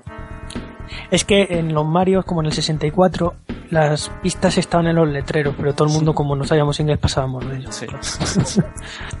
Era lo jodido. Y nada, que en esta fase, pues aquí nos encontramos la- a, los, a los dinosaurios estos que, que los, a los saltas encima y se hacen pequeñitos, que escupen fuego hacia arriba, también son bastante, bastante porculeros. Los verdecitos, eso. Sí, los verdecitos. Qué cabrones. Sí, son bastante, bastante jodidos. Tenemos la fase también de, de- de- de esta de las plataformas de, de piedra que van dando vueltas y hay enemigos en, en el bloque y también tienes que ser bastante preciso con, con los saltos. Y, nada, los castillos, los castillos también son, son, una, son una locura.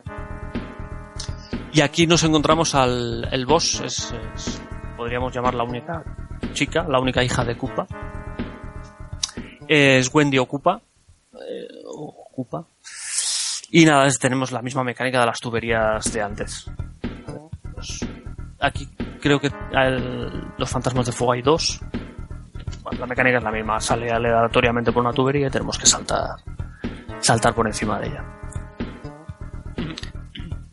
Y si hacemos todo esto guay, llegamos al barco, que hemos hablado ya un ratito antes de- del barco. En el barco está el camino jodido de los, de los fantasmas, que también hemos, hemos hablado antes. Por cierto, ¿sabéis qué barco es ese? Eh, pues no. El barco volador de, de, Coop- de Bowser en el Mario Bros 3. Es el mismo barco, pero hundido. Es un dato curioso para los que les gustan los Marios. Es el mismo barco de Bowser, pero hecho trizas. Por eso se monta ahí su, su base. Su base subterránea mágica. Que por cierto, en este, este, el último tramo del barco hundido tenía una fase totalmente vertical hacia abajo donde ibas cayendo en, en caída libre, ¿os acordáis de eso? Sí que es la salida, realmente. Es que ahora no recuerdo, porque yo esta, esta partida que he hecho ahora, fui directo ahí, no sé.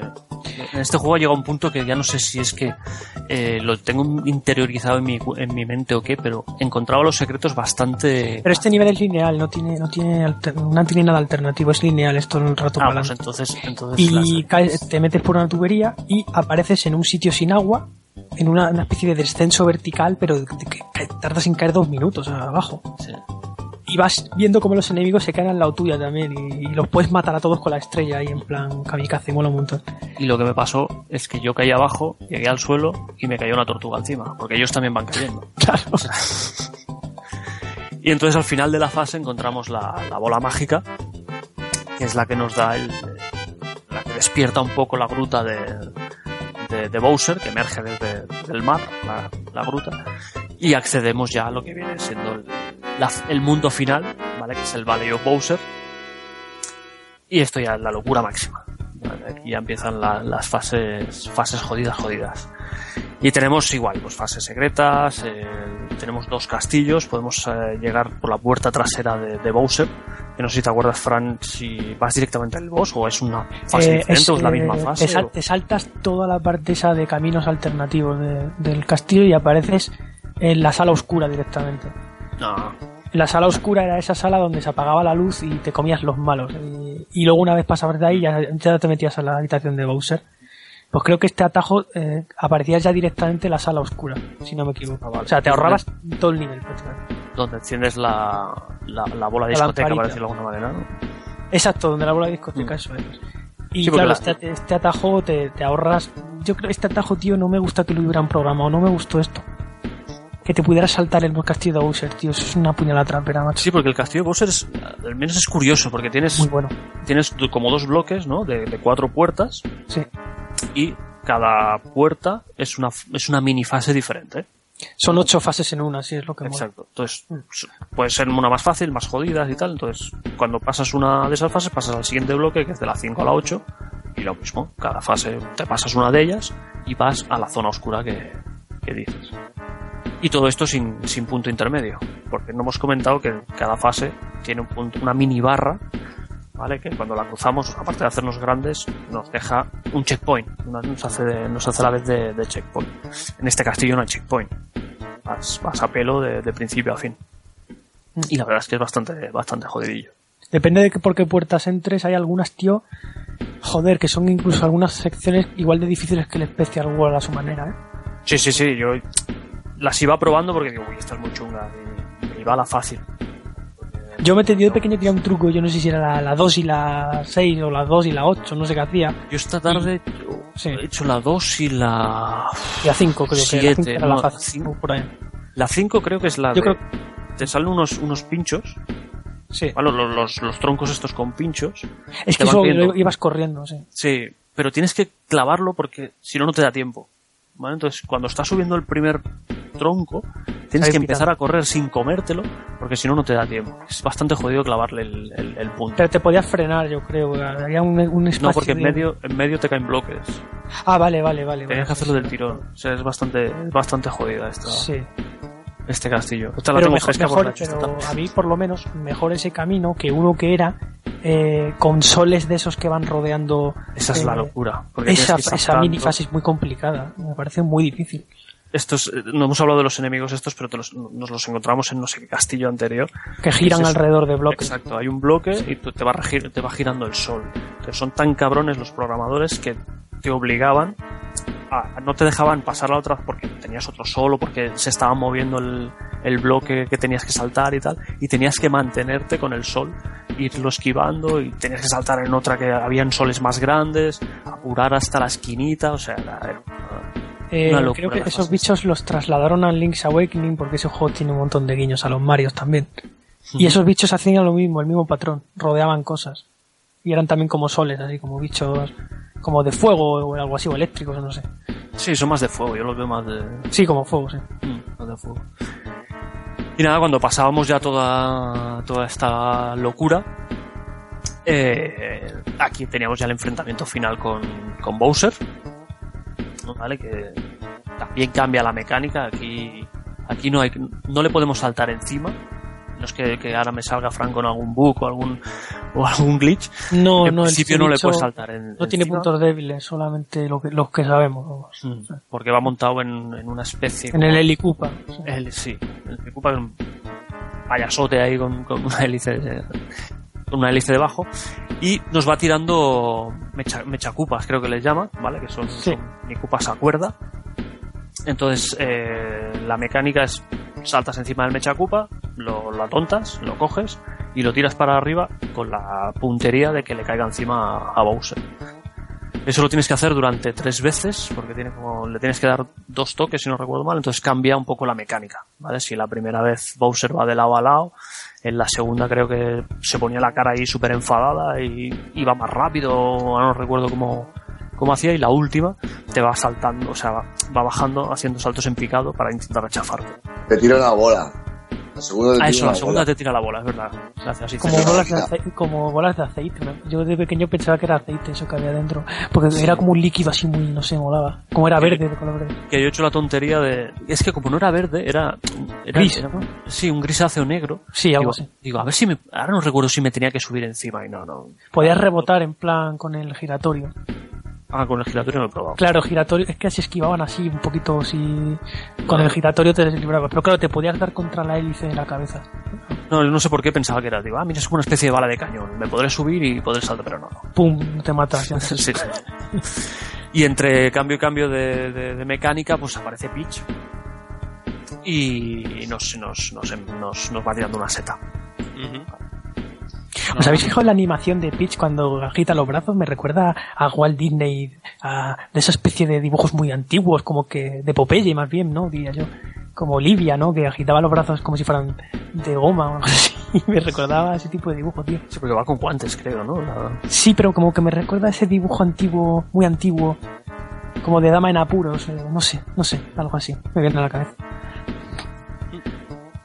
Y nada, cuando conseguíamos cargarnos a Bowser, pues nos mostraba la, escena feliz del rescate de Peach, nos íbamos con todos los huevos detrás. Ah, porque no lo hemos dicho que cada vez que pasábamos los castillos, recogíamos un, huevo, un huevo de, de Yoshi. Y era, eh, a mí me hacía gracia las, las pequeñas animaciones que hacía cada vez que te pasabas un castillo, ¿vale? Que cada castillo acababa de una manera, Mario acababa con él de una manera diferente. Había algunos que, que le pasaba como limpiador de ventanas, ¿vale? Iba borrando el, el castillo, había otros que le pegaba una patada, había algunos que le metía un cohete y, y salía disparado contra la montaña de atrás, que luego salía con, con una tirita en, en el mapa. O sea, era gracioso, ¿no? No sé, a mí esas, esas mini, mini animaciones me, me, me gustan mucho. Y nada, salían los créditos, nos íbamos todos felices a la casa de Yoshi, nos felicitaban y, y la consola se quedaba frita. Sea, tenías que, que reiniciarla para, para, para seguir jugando. Muy bien. Eh, como hemos dicho, pues esto es el camino principal, ¿no? Esto es el, el- el camino más recto. Y luego, como habéis dicho, hay montones de salidas, hay mundos eh, ocultos y, y vamos con el primero de ellos, el, el mundo estrella, ¿no, Albert? El mundo estrella, ¿vale? Esto, como hemos dicho, ya lo podemos encontrar en la primera casa fantasma que, que nos encontramos en, en el mundo 2. ¿Vale? Entonces, bueno, básicamente son bastante difíciles de encontrar las salidas hacia las estrellas.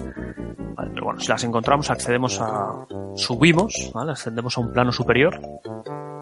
Y aparecemos en una isla en forma de estrella. muy mona ella con una montañita en medio, la luna. Y básicamente son. son cinco fases. En las cuales la salida normal no nos lleva a ningún lado. O sea, todas tienen una salida normal. Pero ojo, hay que decirlo, cuentan para los caminos completados. Eso es lo que no tenía claro. Eso es lo que no tenía claro. Digo, Cada ah, una pues de- sí, porque tienen puntos rojos, recordad. Sí, es verdad. Por lo tanto, Bueno, representan sí. dos salidas, claro. Sí, también. Claro. No tenía, no tenía claro si eso con- contaba en el cómputo. Cuentan, de- cuentan, sí. algo a tener en cuenta. Entonces eso, la salida normal no nos lleva a ningún lado y tenemos que encontrar la, la salida secreta. Un poco, lo que hemos dicho antes, creo que, son más esto, ¿no? Más puzzle, más saber dónde está la, la salida secreta que realmente pasa unas fases largas unas fases normales de, de Mario.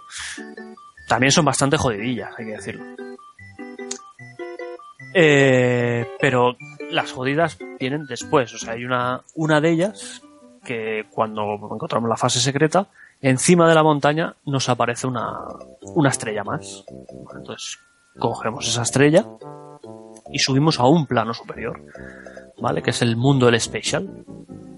Aquí ya es donde, donde, donde ya empiezas a perder vidas. Dices, si antes perdías vida en no sé qué fase, aquí si puedes probarás porque la verdad es que son, son, son muy locas, ¿eh?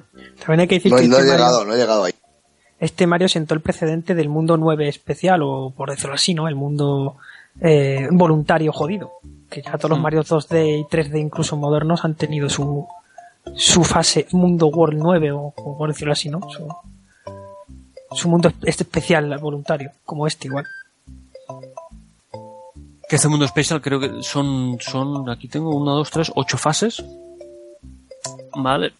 El fondo es, es negro, nos encontramos special y el icono de, o el logo de, de Super Nintendo de fondo. Entonces, eh, aquí las fases tienen un nombre, tienen un nombre diferente. Son, son nombres de, en, en argot de los 80. ¿Vale? Que es curioso porque en, alguna Wikipedia he encontrado el, nombre en inglés, en japonés, en francés, en castellano. Es, es curioso la, que han ido traduciendo todos los, todos los nombres. Sí, las fases son eh, la número uno es Gnarly, la segunda es Tubular, la 3 es Way Cool, la 4 es Awesome, la 5 es Groovy, la 6 es Mondo, la 7 es Rangerous y la 8 es Funky. No sé si los nombres tienen algún tipo, tienen algo que ver con la fase, creo que no.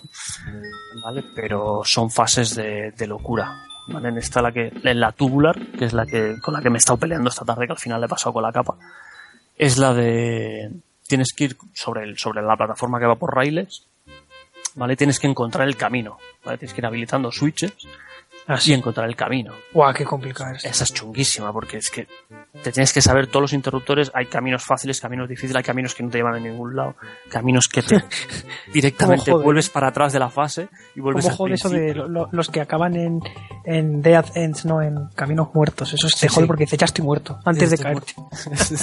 Estás viendo la muerte ahí y está pasando tu vida por, por, por delante de tus ojos. Exagerado. Sí, sí, sí, sí. Es que tú vas en la plataforma y dices, no hay final. y mueres. Y nada, como dato curioso, eh, la musiquita de, este special pues es una, una musiquita simplona, ¿vale? Que es una- así un ritmo un poco, a mí me recuerda a un ritmo caribeño. No sé si la tienes por ahí, Rafa, si la puedes poner. Está, está sonando. Ah, está sonando, ¿verdad? Está a puntito de cambiar.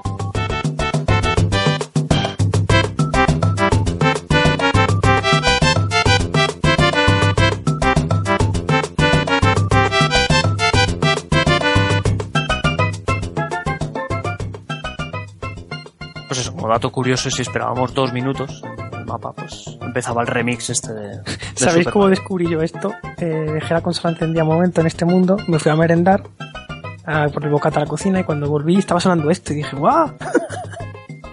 ¿Qué es esto? Decía. Es muy loco, es muy loco. Y hasta aquí los mundos de, de Super Mario World. Lo que hemos dicho, hay 96 salidas, que no son 96 fases. Y, y nada, yo no sé si Frank quieres comentar algo de la Sí, 97, 98. Decir que el Special World tenía una función en el juego. Cuando te pasabas todos los mundos y salías por la estrella de arriba del todo, volvías al mundo 1 y cambiaban los colores del juego y los enemigos se cambiaban por una especie de sprites de Halloween. O muy raros, las tortugas se volvían como unos Marios con bigote así de colores. Las plantas se volvían como calabazas de Halloween. Es que era como otoño, ¿no? Se volvía todo como Sí, otoño. sí, como. No me acordaba de eso, pero sí, sí, es verdad. Y, y solo pasa si tú no quieres cambiar el aspecto del juego, no salgas por esa estrella nunca. No cuenta para el 96 salir por esa estrella. Eso sí, pasarte a la fase funky, sí, claro. Pero si tú no sales nunca por esa estrella, No te cambia. no cambia el aspecto. Claro. Curioso. Eso es. Y luego lo del 96, eh, existe una manera de tener más del 96, pero es muy es complicado de explicar. Pero os lo puedo apuntar. Si queréis un poquito de Bueno. dónde salen los 98, si queréis saberlo. Si no pondremos el enlace en el grupo de Facebook y ya. Vale, sí. Yo es curioso porque en el, en el mundo 7 creo que he visto alguna captura, que supongo que debe ser residual del- de, de- de- de datos que hay en el cartucho que no, que no se usaron, que había un switch en, el- en la, en la fase número 7, un rojo. Vale, he visto capturas en, el, en las cuales aparece el switch. Y me pareció, me pareció curioso. Entonces no sé si que eso cuenta como 90 y... si No, mira, es que es, es- Vamos a ver, se supone que cuando tú te metes al nivel de Bowser, Claro. eh, no puedes guardar la partida porque te sale el The End y tienes que reiniciar. Ese teóricamente, esa fase, tiene su propia salida, es decir, cuenta como salida. cuenta como ¿Qué pasa? 97. Exacto. Si consigues salir de esa fase pasándotela, entre comillas, con un bug, porque hay una manera de pasarte fases de forma extraña, que eso ya lo pondremos en el Facebook porque no lo puedo explicar aquí. Luego sales de esa fase con ese bug y ya te cuenta como 97. Y haces lo mismo por la parte de la salida alternativa de Bowser, o sea, por el atajo este que hay a la derecha del castillo de Bowser. Ese, ese también cuenta como otra fase diferente. Aunque sea la misma, no sé si me explico, es decir, Mm. haces el mismo bug en esa fase y cuenta para 98. Voilà, tienes 98 en la, en la, en la puntuación de salidas, que no vale para nada, porque teóricamente 96 es el máximo, pero puedes trucar ese, ese- esa cifra con un bug, pero ya está. Nada más, es para datos curiosos, simplemente. Pero que para que si la gente dice, no, más de 96 es mentira, pues no, no es mentira, es verdad. Bueno, pues eh, eh, hemos repasado todas las pantallas. Eh, antes de leer los, los comentarios, eh, rápidamente, hablamos de los gráficos y la música, Albert. Sí, a ver, eh, pues eh, lo, lo que hemos dicho un poco, ¿no? En sus las 4 megas que tenía el cartucho, pues eh, escondía y mostraba eh, muchos de los efectos que la, que la Super Nintendo podía hacer. Entonces, y además los mostraba, yo creo, en su, en su, en su justa medida. O sea, no abusaba de- de rotaciones, de zooms, sino que te los metía en, pues, pues eso, en bosses, en, en plataformas, en, no sé. Yo creo que no, no se pasaron metiendo, metiendo efectos. ¿Vale? Entonces tenía rotaciones, tenía transparencias. pues las, ca- en las casas fantasmas también creo que pasaban nubes o, o los fantasmas que iban apareciendo y desapareciendo y se hacían transparentes. Tenía los zooms, ¿vale? que los enemigos cuando morías se acercaban y se iban y explotaban. No sé, era, era gracioso. Y gráficamente es, es, eh, a ver, es, es un Super Mario, ¿vale? Son sencillitos, es muy colorido, el, el color que tiene este juego es, es, es muy bueno. Y, y un poco lo que ha dicho, no sé si lo ha dicho Rafa antes, ¿vale? Que, que él venía de un CPC, ¿vale? Venía de un Amstrad, entonces claro, Super Nintendo aquello eso era una, una barbaridad, una potencia gráfica brutal, ¿no? Y Entonces, claro, yo por ejemplo lo que había visto era una NES, entonces, eh, y un MSX y, poco más, entonces claro, ves todo esto y, y se te caen, hablando mal y pronto, los huevos al suelo. O sea, y además habías visto un montón de vídeos y sabías todos los juegazos que tenía Super Nintendo y, y querías la Super Nintendo. Entonces, este Super Mario ya ponía, y es un juego muy sencillo, pero que te pone ahí toda la carne en el en cuanto a lo, que Super Nintendo podía, podía hacer. Los sprites, los sprites para mí son puro amor. Los enemigos, hay enemigos muy graciosos y tienen animaciones o tienen movimientos o el propio, el propio sprite de Mario de, de grande, o sea, no sé, gráficamente a mí resultón y, y queda, queda muy bien. No sé si vosotros tenéis algo algo a comentar sobre los gráficos o sobre, sobre la Yo sobre el color, una curiosidad nada más. Eh, se quiso hacer todo de cuatro colores. Todos los elementos eran de cuatro colores. Luego los enemigos eran amarillos, rojos, azules y verdes. Los interruptores eran de ese color. Eh, había varias guiños al logo de Super Nintendo, por ejemplo, en el Special World. Arriba del todo estaba el logo de, de Super Nintendo, coronando el, el mundo. Y bueno, pues se quiso como hacer la carta de presentación al mundo colorido que era Super Nintendo. Eso dicho por los creadores, no sé ahora mismo en qué contexto, pero querían hacerlo así. Adrede, está hecho así adrede. Cuatro colores. El carta de presentación. Sí, como una especie de mirad, de Super Nintendo son azul, verde, amarillo y rojo. Y os vais a quedar con este con estos colores del parchís para siempre, ¿no? Es... Sí, y a mí, pues Al final Pero es los el, logo, americanos. es el logo, son los, son los botones del mando, es lo que... claro, es que es eso, es que te, te introducían un poco al a, a, el- a Super. Esto era Super, ¿no? No sé, es como un metalenguaje, por decirlo así. Sí, y además que es... Hace que los colores sean muy, muy básicos, muy primarios. Y eso lo que hace es que tenga ese... Es que este juego tiene un brillo especial. Están, son colores tan puros, tan tan básicos como decimos que, que, no sé tiene un no sé cómo decirlo hay que verlo es un- el, col- el colorido es espectacular y es muy sencillo o sea e- eso es una de las principales ventajas gráficas que tiene. Eh, estoy de acuerdo con lo que dice Albert que hace, uso de, de los efectos pero lo hace de forma que no no es el leitmotiv el, el uso del efecto por usarlo o sea, lo, lo integra, pero no molesta. O sea, nunca te gana la atención más allá de lo que es la acción y del juego. Y luego sí que es cierto que alterna fases extremadamente sencillas con otras con algo más de carga, tanto enemigos como de, de composición del, del escenario. Hay algunos escenarios que son muy, muy, muy básicos. Luego otra cosa, tío, el scroll es súper suave en este juego, ¿eh? Sí, sí. Vayas en diagonal, vayas en horizontal y vertical, la cámara siempre centrada, no sé, está- notas una suavidad tremenda en estos juegos. Es todo muy suave, o sea, es un juego Ujú. que tiene un motor prácticamente perfecto. Aunque tenga Olvidado, fallos, evidentemente, Me pero olvidado comentar antes que podemos mover el scroll de la pantalla, ¿no? Mm, creo que no, No, lo no hemos comentado, comentado. no, no lo hemos Que comentado, ni en el mapa ni en el juego. No, no. Creo que no. Con el, la Con tecla LIR era, LIR, sí. sí. Así puedes mirar un poco para adelante y un poco para atrás. Es muy útil. Pero no, porque- no, no notáis que es un juego muy suave, es decir, eh, yo de pequeño lo notaba que, que luego con, en comparación con otras plataformas que yo tenía decía, coño, pero si es que Mario, se, como decía yo, Mario se mueve más rápido, decía yo, porque era como, es verdad, era más suave, era un juego muy suave, era, al no ser tan bestia gráficamente se portaba como se tenía que portar, ¿no? Es decir, no había ralentizaciones, eh, no sé si me explico, es decir, no sufría de males gráficos habituales en la época Sí. era más mm, era algo bruto, era como algo sencillo, pero que mostraba un potencial grandísimo. Estando- y quedabas, quedabas como un señor con este juego, porque coño, Es Sí, un o poco sea, la es esencia- perfecto. Sí, sí. Es, la- es- es un poco la esencia de Nintendo de esos de esos años, ¿no? Que lo importante al final era la, la experiencia jugabilidad. de juego, la jugabilidad.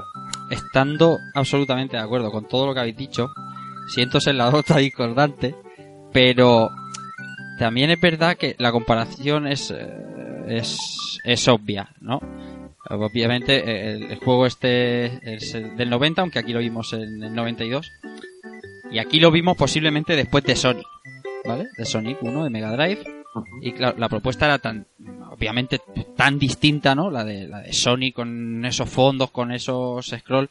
Eh, Mario no, no quiere, o sea, no quería eso ni, ni, ni siquiera ahora.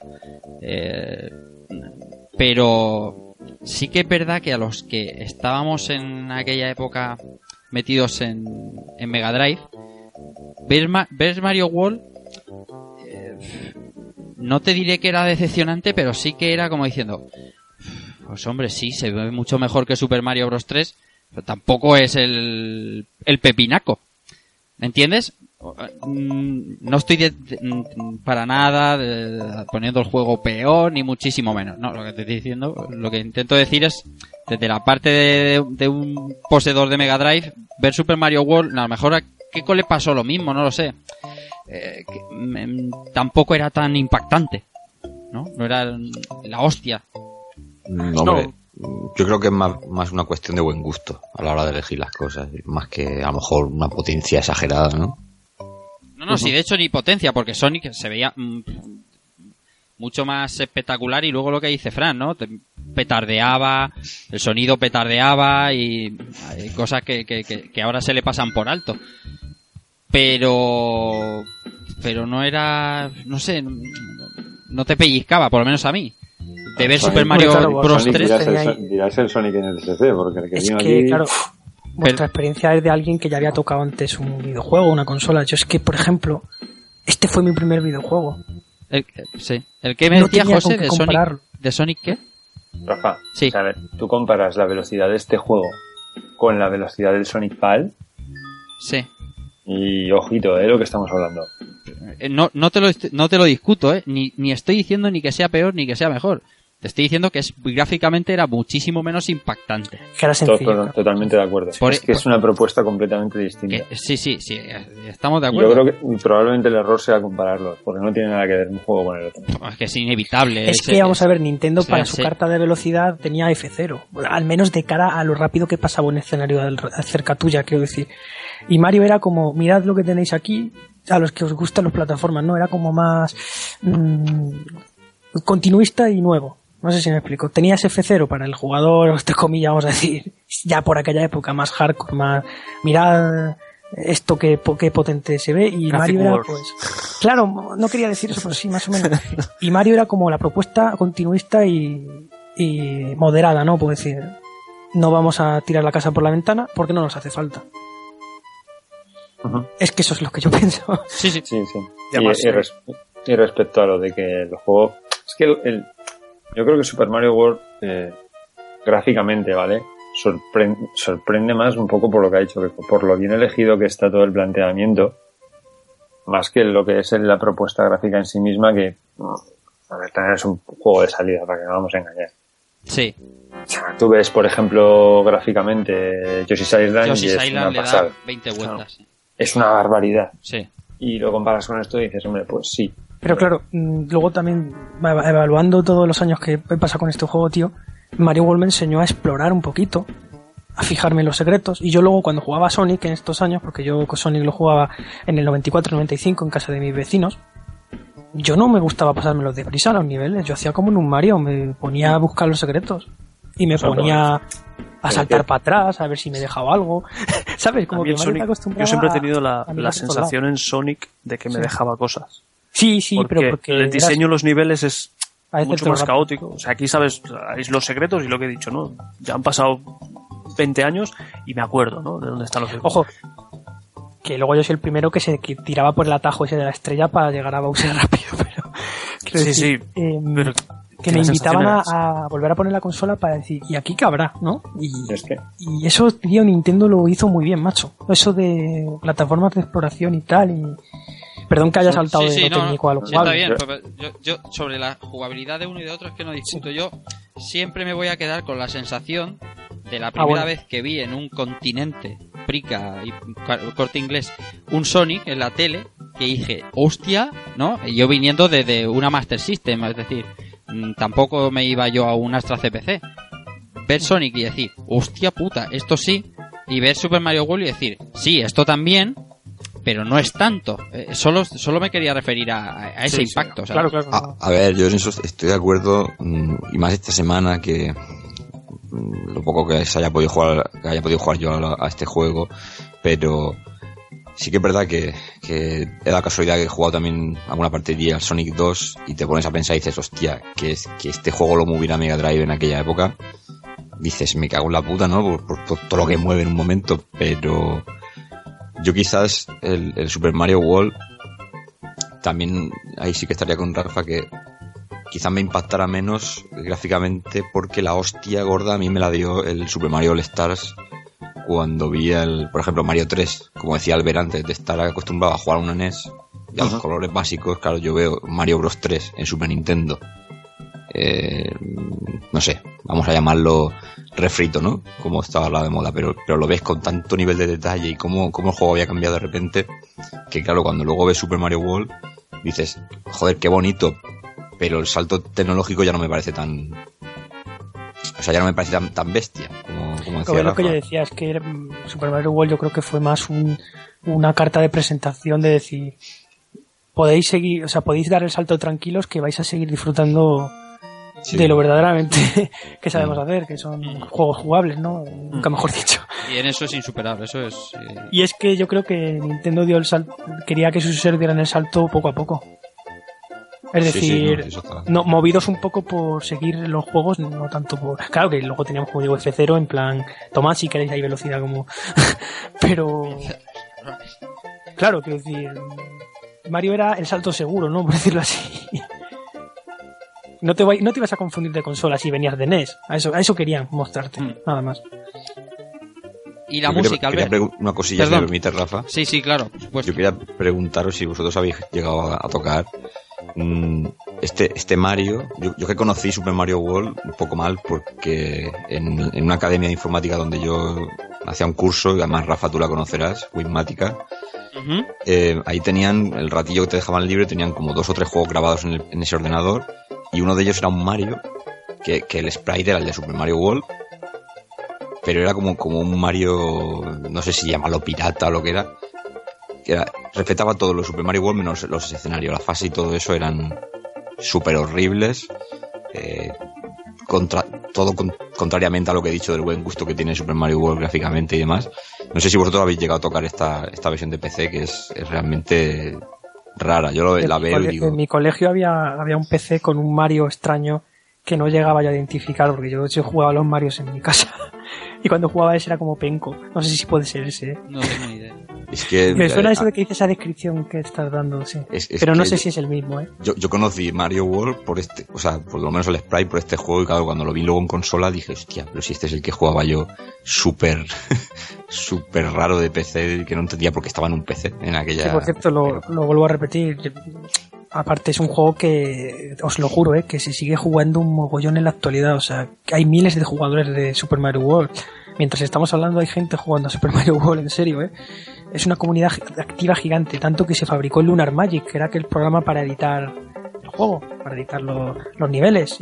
Yo creo que Super Mario Maker nace un poco casi que de, que de intentar unificar toda esa comunidad caótica de, de, de hacks que Super Mario World tiene más hacks que... que- que- Sí, sí, sí. Yo me he bajado una compilación para jugarlo esta, Tremendo, sí. esta vez y, y pos- posiblemente en dos megas y medio haya como 35 Sí, sí. juegos de Super Sí, pues habrá miles. eh, La comunidad de Lunar Magic es- ha sido una de las más activas de- en plan Super Mario World.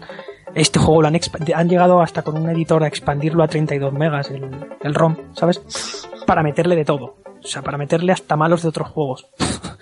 Albert, eh, Mola un montón. la, la música para ir cerrando. La música, eh, maravillosa. Koji Kondo, Koji Kondo tocando, tocando el organillo. ¿cuántos temas, su- concretamente, cuántos temas hay?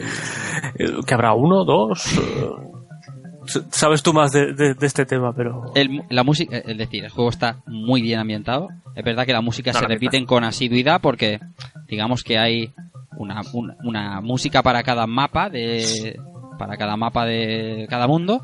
Eh, y luego tenemos pues una música de Overworld, una música de Underwater, una música de Castillo, una música de Casa Fantasma. Eh, en total serán unas 27 piezas, pero la cuestión es que pues todo lo que son los Overworld, Underwater, las casas fantasmas y tal, son la misma pieza, pero eh, remezclada, cambiada a su tempo, cambiada a sus instrumentos y está muy muy bien porque de hecho en algunas pasa muy desapercibido que es el mismo tema, con las mismas notas, o sea, pasa muy muy muy muy muy muy desapercibido y eso es un buen trabajo. Y bueno, y cuando te montas en Yoshi, se añaden tamborcillos a Eso la es. música. Ahí, a todas las canciones que estamos diciendo, cuando vas subido en Yoshi, unos bongos ahí sonando tocotoc, tocotoc. Y lo que dices de la ambientación, la, la de las casas fantasmas, cuando se te está acabando el tiempo que te ponen hiper nervioso, en fases que te quieren poner nervioso, lo consiguen con la música. O sea, es que Luego, en los niveles de cueva, eh, los sonidos se, se escuchan con eco. sí, la, la- la música de cueva nos está calando mucho en, en Pues cuando saltas con Mario que suena el Twin, pues en las cuevas se escucha como con un eco así prolongado y está chulísimo el efecto ese de, de eco, Los- ¿no? Y, Y los pájaros, los búhos esos que salen, también me gusta y mucho. la, y la música del malo final, que yo no me la esperaba, tío, que era una pieza ahí de heavy metal, tío. Sí, es muy rockera. Y dices, hostia puta. Bueno, pues. Eh, Albert, ¿qué más nos queda? Nada, ¿no?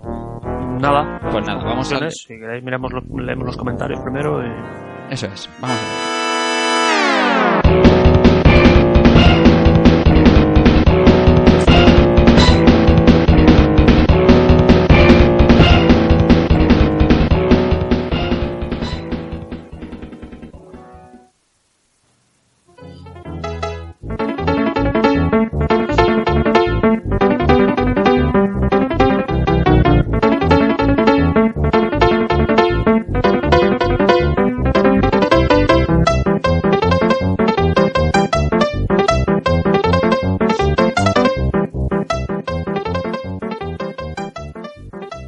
Bueno, vamos a leer lo que opinan los amigos y oyentes que... ¿Cómo se nota cuando hacemos un juego, un juego querido, eh? Porque, porque los comentarios eh, suben, suben en cantidad y suben en, en, en explayarse y en contarnos su- sus experiencias. Así que, nada, vamos a ir leyendo. Vamos, eh, por ejemplo, empiezas tú, Keko, sigue Igone, hice yo. Venga, vale. Venga, de acuerdo, pues vamos. Bueno, comenzamos con Héctor Lara Anguiano, que nos dice, como comenté por Twitter, es mi Mario favorito, junto a Land 2, Mario 3 y Mario 64. Para mí es el Mario perfecto porque tiene la longitud perfecta. Es largo pero no cansa. Está lleno de secretos, un montón de caminos que descubrir.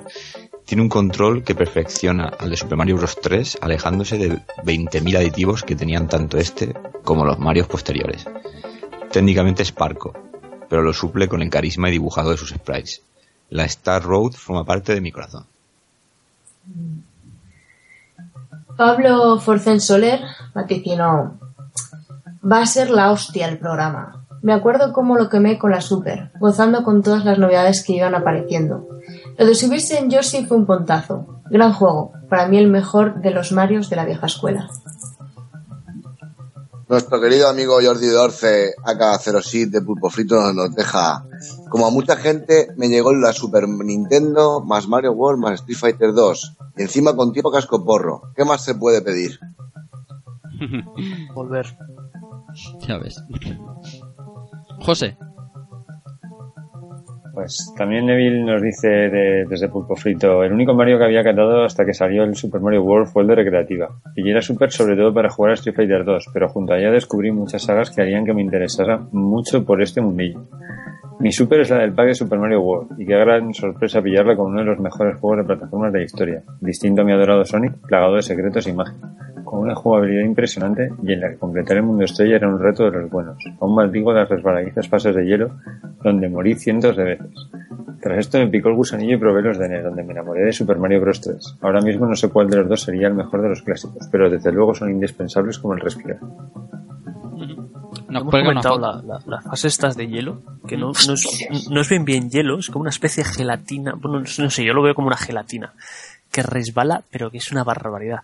Y son una locura. Creo que hay una o dos, no, no hay muchas de estas, de estas fases. Pero son, son jodidas, jodidas, ¿eh? El amigo Evil nos, nos, nos, nos adjuntaba una foto de su caja con su con su pack, ¿no? Porque el amigo Evil tiene un auténtico museo eh, en, el que, yo he tenido el placer de, de, de- dormitar y allí tiene su caja de Super Nintendo y nos la cuelga y, su amigo Cero le cuelga esa caja está lista para arder. Madre mía. Bueno, vamos. Sergio Mode dice... mm, la primera vez que lo vi fue en casa de un amigo. Había alquilado la Super Nintendo con este y el F0. Y la sensación de ver aquellos dos juegos todavía la recuerdo. Para mí es el mejor plataformas 2D, muy reñido con el Super Mario Bros. 3. Quizás Super Mario Bros. 3 no tuvo la suerte de formar parte de un salto generacional como sí la tuvo Super Mario World. Me encantaban los gráficos tan coloristas, su banda sonora, su jugabilidad marca Miyamoto. Era un vendeconsolas perfecto hasta que luego llegó el gigante de Capcom y acabó de rematar la faena. Su punto débil, su dificultad, que salvo el camino es estrella, es bastante asequible. Aquí ganaría de calle su predecesor de 8 bits. Eso sí, a todos nos la metieron bien doblada con los 96 mundos, pero aún así el mejor o uno de los mejores plataformas 2D nunca hechos. Todo un grande. Un saludo a todo el equipo. Keiko, Vamos a ver, seguimos con HCF Lord Zeus, que nos dice, abuelo cebolleta modeón. Recuerdo como si fuera ayer la primera vez que le puse el guante a mi recién estrenada Super Nintendo. Corría el año 92, 19 de junio. Me acuerdo porque ese día nos dieron las vacaciones escolares. Monté raudo y veloz mi flamante Super NES y le di alón, magia. Mi Super NES se encendía por primera vez y sus circuitos cobraban vida con Super Mario World. La emoción que sentía en ese momento dejaba a la altura del betún al niño de la Nintendo 264. Nintendo 64. Y yo eso- bueno. Qué magníficos gráficos, colores, jugabilidad, músicas y todo en su conjunto. Uno de esos juegos que son rejugables y que te transportan a esos años y que cada vez que los juegas es para exprimirlo al máximo y sacarle los 98-99 caminos. Que no mundos ni niveles como nos querían vender. En fin, después de toda esta chapa, mi Mario favorito es Super Mario Bros. 3. Da para otro programa. Y soy de los que opinan que es una obra de teatro. Y muy, muy seguido el que comentáis en esta ocasión. Por cierto, cómo mola la portada de Super Mario Bros. 4 de 1990. Un saludo a todo el equipo de Rejugando. Sí que está chula la portada japonesa, ¿eh? Sí. No, no lo hemos es- comentado, ¿eh? No- No lo hemos comentado. Es que solo hay la japonesa y la, y la palusa. Y la verdad es que la palusa es un poquito sosaina. Solo sale Yoshi y Mario montado en él. Pero la Japo sí que es, es- es- sale también Mario y Yoshi. Y creo que sale un mundo de fondo y van saliendo enemigos. Y está, está, está muy currada la portada Japo. Como siempre, más de lo mismo. Menos con Castlevania. Es verdad. José Amancio Martínez Maciá. Eh, me enteré de la grandeza de este juego solamente en las revistas. En su época no tuve ocasión de jugarlo en una Super Nintendo. Pude jugar a él gracias eh, en años posteriores gracias al emulador de Super NES eh, N 9X. A pesar de ser eh, más fan de Super Mario Bros. 3, he de reconocer que este juego es sobresaliente y es un gran avance a la saga Mario aprovechando las ventajas técnicas que tenía la nueva consola. Nuestro amigo Raúl Hernández nos deja. Uf, hablar de Super Mario World es como hablar de uno de los juegos a los que eché más horas, rejugándolo constantemente y haciendo todo lo que se podía hacer. Recuerdo perfectamente la primera vez que lo vi. Fue en el cumpleaños de un amigo de EGB, que se la compraron justo cuando salió. De hecho, solo tenías este juego, y después de la merienda y dar los regalos, nos pasamos toda la tarde jugando todos a él, con el mítico pantalla o vida. Nos quedamos de piedra con los jugadores, gráfico, jugabilidad, repitiendo alguna de las frases que nos endosaban los VHS de hobby consolas a modo de reafirmación a los cegueros que estaban allí. Y hasta entonces ellos no se vanagloriaban de tener 16 bits respecto a los otros de, de, de nuestras NES o NASA, como en mi caso. Yo volvería a ver este Mario en Navidades, en el mitiquísimo pack junto a Street Fighter 2 y, desde aquella Navidad, creo que se convirtió para mí en el Mario más jugado de todos. Qué, bien describen la época, me cago en la leche. Pura dinamita. Pura dinamita, por favor, en YouTube, buscarlo porque es, es gloria bendita. Es mágica. Sí, pero que, que, que os pille un día con con la nostalgia subida, ¿eh? Porque si no... Sí, sí, no, no, claro, claro, claro. Si no, no, si no, no tiene gracia. Si no... Bueno, seguimos. Celso González Serrano nos dice juegazo, pero eso me recuerda a la pregunta de ¿cuál es mejor, Super Mario Bros. 3 o Super Mario World? Yo soy más de Super Mario Bros. 3, pero no por eso veo mal a Super Mario World. Y aún lo sigo jugando en su versión de Game Boy Advance y llevo en mi móvil un par de canciones de su soundtrack. No nos hemos metido en esa guerra y está bien, ¿eh? Porque yo he, metido la pata y me he metido en la en el, en el- en el impacto de Sony, pero no hemos entrado en la guerra Super Mario Bros. 3 Super Mario World y eso está muy bien. Es que yo creo que va un poco más el punto nostálgico con el que empezaste. Casi seguro. Si empezaste con Super Mario Bros. 3, lo más probable es que esté en tu top. Casi seguro. Y en mi caso es al revés. En mi caso yo jugué antes a Super Mario World 4, a Super Mario, bueno, Super Mario World, que hasta al Super Mario Bros. 3. Mm. Entonces, para mí es Super Mario World. Entonces, De todas maneras, es, que- es, es a, a ver cuál, Pero es una guerra. cuál, es, cuál es, el, cuál es el- el- la maravilla y cuál es la genialidad, ¿sabes? sí, o sea, son... Es que no... Bien. Joan Barbera, 3. amigo de, de, de, de Retro Valencia, nos dice: Mis recuerdos con este juego en la época fueron muy de pasada. Recuerdo jugarlo en casa de algún amigo, ya que mi padre no quiso comprarme la Super Nintendo en su día. ¿Ya tienes una Nintendo? Recuerdo que me decía. Pero no es Super, lloriqueaba yo a mis 8 años. Años más tarde, ya por el 98 y gracias al milagro de la emulación, aleluya, pude disfrutar del juego como se merece. Joder, cómo odiaba las casas de fantasmas y los mundos estrella con los Yoshi de colores. Recuerdo pensar, estos tipos saben lo que es rizar el rizo y nos han metido un mundo secreto dentro de un mundo secreto. Resumiendo, y no por extenderme mucho más, aunque el juego llegara tarde a, llegara tarde a mi vida eh, y no me calara lo mismo que Super Mario Bros. 3, he de decir que he disfrutado de él en cada mundo, cada secreto, cada enemigo. Un abrazo, un abrazo y nos vemos muy pronto en Retroalba. Más. ¿Me toca a mí? Te toca. Mira, me ha tocado, me ha tocado el gordo de Navidad. Alex Darcasca Montoya. Nos dice, me prometí no volver a hacerme el cuñado con un comentario en este, el podcast Feten para gente con pañuelo al cuello. Pero Super Mario World es demasiado para dejarlo pasar. Cabrón. No se me ocurre mejor juego para estrenar una Super Nintendo y solo lo dejaría en casa para irme a una isla desierta por Street Fighter 2. El tío, el tío sabio.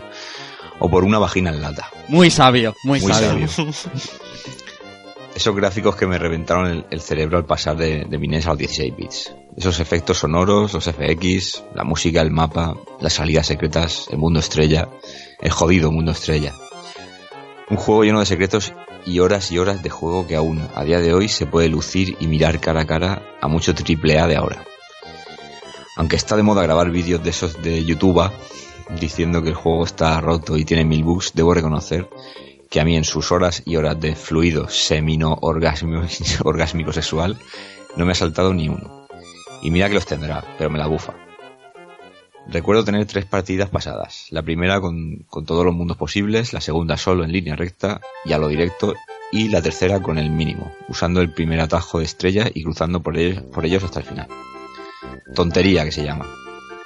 También es fuente aún a día de hoy de rumores y leyendas, que si hay 98 stages, 99, incluso 100.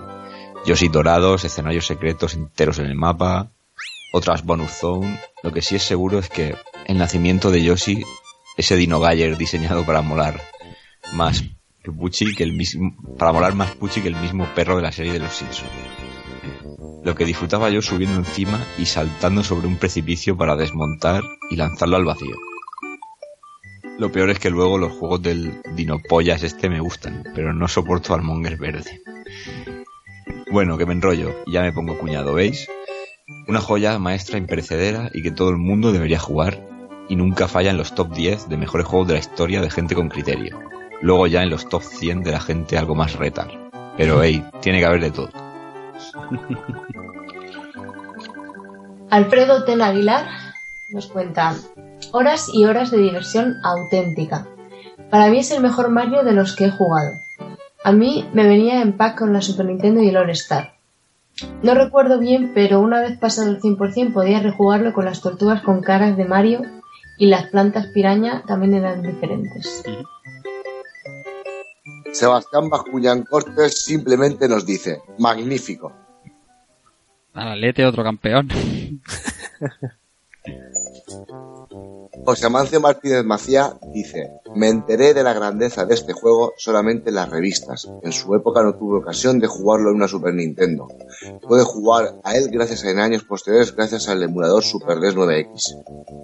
A pesar de ser más fan de Super Mario Bros. 3, he de reconocer que este juego es sobresaliente y es un gran avance a la saga Mario aprovechando las ventajas técnicas que tenía la nueva consola. Bueno, y tras repetir el comentario. Correctísimo. Correctísimo. Correctísimo, pero es por si, no estaba, por si no estaba claro. Vamos a Twitter, José. Vamos a Twitter que chupasangre, chupasan, chupasangüe, bueno, eh, chupasangüe82 nos dice, esto va a ser un programón como siempre, vamos. Salón Arcade nos dice, todo un clásico instantáneo de la Super Nintendo. Le tengo mucho cariño y mi hermano mucho más. Diego Villalba nos dice, no puede faltar en el catálogo de la Super NES, un juego casi a la altura de Sonic. Casi. A la... Exacto, no llegó a su altura. Em, no lo jugué en su día porque me pilló a un joven, pero luego tuve una Super NES y no fui capaz de hacerme con él. Es una espinita clavada. ¿Y esto quién lo dice, bonita? Eh, lo dice David Arevalo 16. Ahí estamos.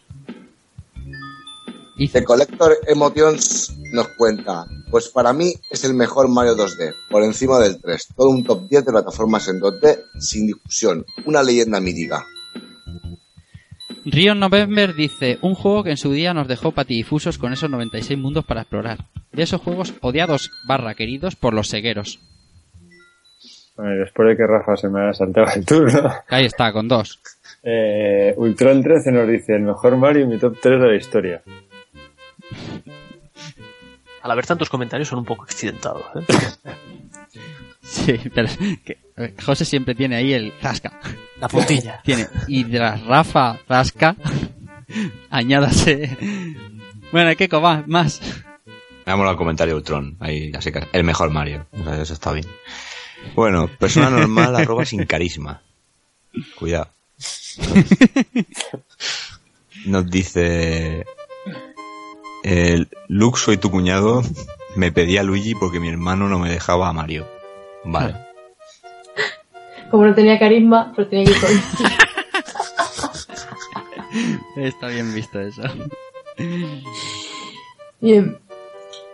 Paco Argente, que estaba en una conversación con Neville Trius, eh, Fran Friki y rejugando. Para mí el mejor Mario. Me lo pillé de salida con la Super y eso era increíble. Guiño. Sicus Max nos dice, juegazo, ¿cómo olvidar ese pack con Super Nintendo? Así entro en casa, horas y horas, solo superado por Super Mario Bros. 3. Juan de eh, arroba John of Faithful, of 84 nos dice el juego por excelencia de mi infancia, el que más horas le he invertido y le sigo invirtiendo. Juan Rasoni Trin 7 dice, lo jugué cuando salió en Game Boy Advance y no me gustó demasiado. Me pareció mucho mejor Super Mario Bros. 3. Lo probé en Super. Sí. A lo mejor cambia. Tito Uda, Udamaster nos dice, lo recuerdo como el mejor Mario de la saga, a pesar de ser un Mario Bros 3 vitaminado. Y Darth Furby eh, concluye los comentarios eh, diciendo odio al puto Yoshi. He encontrado mucha Es como gente que odia. He encontrado mucha gente que odia a Yoshi, ¿eh? Sí, Sí. sí, Marigones no se dedica a tirarlos por los precipicios. correctísimo. Ah, no, pero yo eso- adoro. yo Pero eso es quererlos, o sea, yo estoy de acuerdo con ella. Hay, Matar- hay pruebas matar por es ahí por querer. Mm. Kafka, En Kafka este siempre juego- dice que le parece un personaje puchi. Sí. Ti- Tirar a Yoshi por los precipicios era síntoma de jugabilidad pura, o sea. Pero sí que tienes razón al ver que nos hemos encontrado muchas opiniones del rollo que mm, asco da Yoshi y tal. O sea, me molan sus juegos, pero el personaje me da puto asco. sí, sí. es curioso. Es el Jar Jar, Jar Jar Binks de Mario. Uh, Uf. No, ni de coña, No, tío. no, no, sí no. mola un montón. Lo que pasa es que a Rafa, uy. a Rafa no le mola y... ¿A mí? está. ¿A mí? A ti no te mola. A mí sí Tú me también mola. estás en el saco, Rafa. Que a mí sí me mola. A ti no te mola nunca. A mí sí me mola Yoshi, hombre. No, no me mola, no me mola Yoshi. no me mola Yoshi. Sí, sí me gustan los juegos, pero no me mola Yoshi. Pero... Pero, ¿Pero qué tiene malo? No, no sé, no sé, tío. Que es demasiado alegre o qué. joder. No sé. Bueno, Muy verde. ¿no? Pues eh, como ves No, al ver pf, muchísimos comentarios. Yo creo que posiblemente es el programa que más comentarios, más número de comentarios hemos tenido. Y si no, ahí ahí andará. Eso es que el juego, el juego, aparte de que lo tuvo muchísima gente, sigue siendo muy querido. Eso mola. Bueno, nos despedimos ya, que yo creo que ya está bien, ¿no? ¿Tienes algo que apuntar antes de, de Super Mario World, Albert? No, la verdad es que si hay alguien que todavía no lo haya jugado, que le dedique unas horas, porque la verdad es que, vale mucho la pena. Y, que es un juegazo. Y creo que hemos, hemos dicho no todo porque es imposible eh, hacer un walkthrough y explicar todos los secretos, que para, eso hay vídeos en YouTube. Y Fran tiene unos cuantos. Y, y ya te digo, yo creo que si, la gente lo ha probado se lo pasará muy bien. Encontrando, si te gusta explorar un poco, lo disfrutarás mucho. Y espero que a la gente le haya gustado.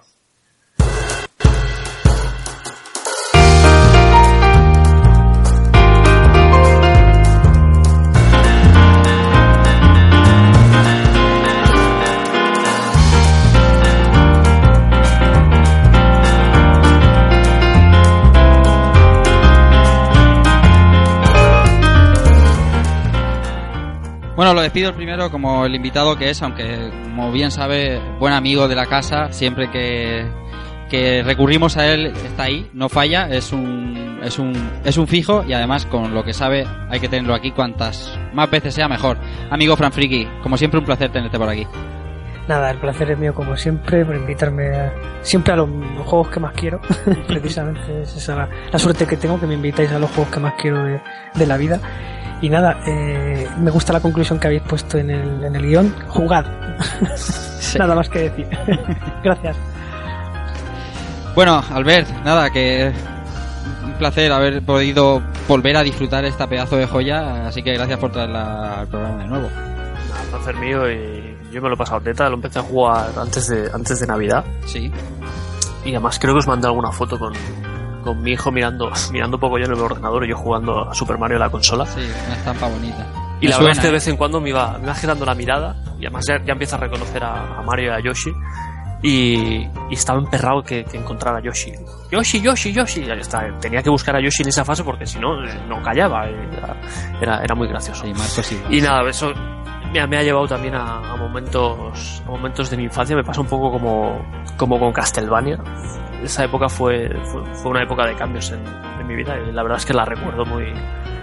Tengo muy, buena, muy buenos recuerdos de esa época y, y además incluso haber jugado con mi padre.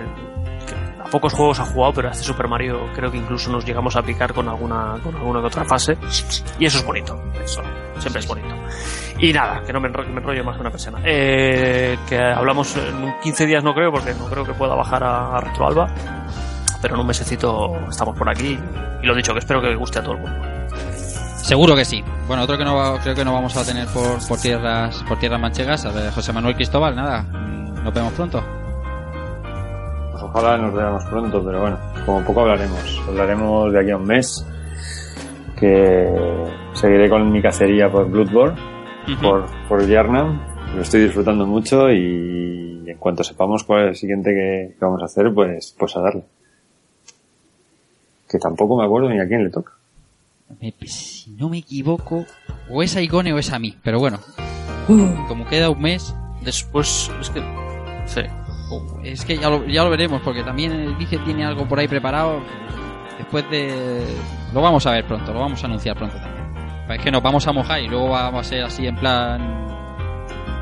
Decir un juego gordo y luego no lo podemos hacer. Mejor. No. Eh, bueno, eh, amigo Antonio Serrano Queco, a ti todavía no sabemos si te veremos por Albacete, que no, como siempre, un placer tenerte. Nada, pues un placer haber vuelto otra vez al programa y nada, recordando una joya que de juego que aunque seamos segueros hay que admitir que es un, un juegazo. Un- un- una joya que, diseñando los banners para el programa de esta semana descubrí lo de el lema este de- o el título de su que pone textualmente Super Mario Bros. 4 que no era algo que desconocía y me hizo bastante gracia. Siempre había cerrado a Mario numérico en el 3 y me hizo bastante ilusión que le pusieran el 4 y nada, que ha sido, ha sido un placer escuchar aquí a, al dúo Sacapuntas porque han, el programa se han hecho ellos dos. Y nada, aprendiendo. Y decir que, que aquí mucho Nintendero, pero el único, el único que tiene la película de Super Mario Bros. soy yo. Así que nada, hasta que nos escuchemos otra vez. Por eso no eres Nintendero. Bueno, eh, mi compañero de viaje, Israel Salinas, dice que nos vemos. eh, a ti sí que te veo en, en nada, en 15 días por allí, por Tierra Manchega. Sí, Rafa, pues nada, un placer estar aquí. Eh, me lo he pasado pipa jugando a este Super Mario. Eh, lo he disfrutado muchísimo. He disfrutado más eh, escuchando a estos dos hablar toda la noche. Me he sentido un striker. Y nada, sí, te veo en breve, si no para entrenar, eh, para irnos allí a Tierras Manchegas. Y Keko, yo también tengo a Super Mario Bros. en VHS. Haces bien. Madre. Encima del sistema maestro. Dais cáncer, os faltan las series de animación. Ay, madre mía. Bueno, eh, a la que también voy a voy a volver a ver después de, de- de- de largo tiempo es a Igone en Retro Alba, así que Igone, en 15 días prepara prepara el cuerpo que, que nos vemos. Exacto, hay que recuperar el tiempo perdido. Correcto, Yo ya he reservado hotel y todo, ¿eh? Que no sé. correctísimo. Yo llevo las drogas. A ti no hemos dicho nada de ti, ¿ah? bueno, nada, eso, que nos vemos en 15 días, Igone. Sí, sí, yo ya tengo, tengo ganas, porque además el anterior retroalba me lo pasé muy bien y tengo mucha ilusión por... No voy a poder veros a todos, ojalá, pero bueno, estemos, disfrutaremos. Pues sí, queda como siempre en último lugar un servidor que, pues nada, ya sabéis, dentro de 15 días, el 30 de enero, estaremos en directo en Retro Alba hablando de aquellos, aquellos recreativos. Y nada, como siempre, un placer, eh, un placer estar aquí. Casi, de hecho, el siguiente programa que grabemos tras Retro Alba será el tercer aniversario de Rejugando. Eh, ya lo hubiera yo firmado en el primer y el segundo programa y sobre todo con este con este buen ambiente y con estos juegazos que nos quedan aquí por traer. Tres años después traemos Super Mario World y, y cada vez tenemos a, a más gente ahí dando dando apoyo y eso siempre está bien.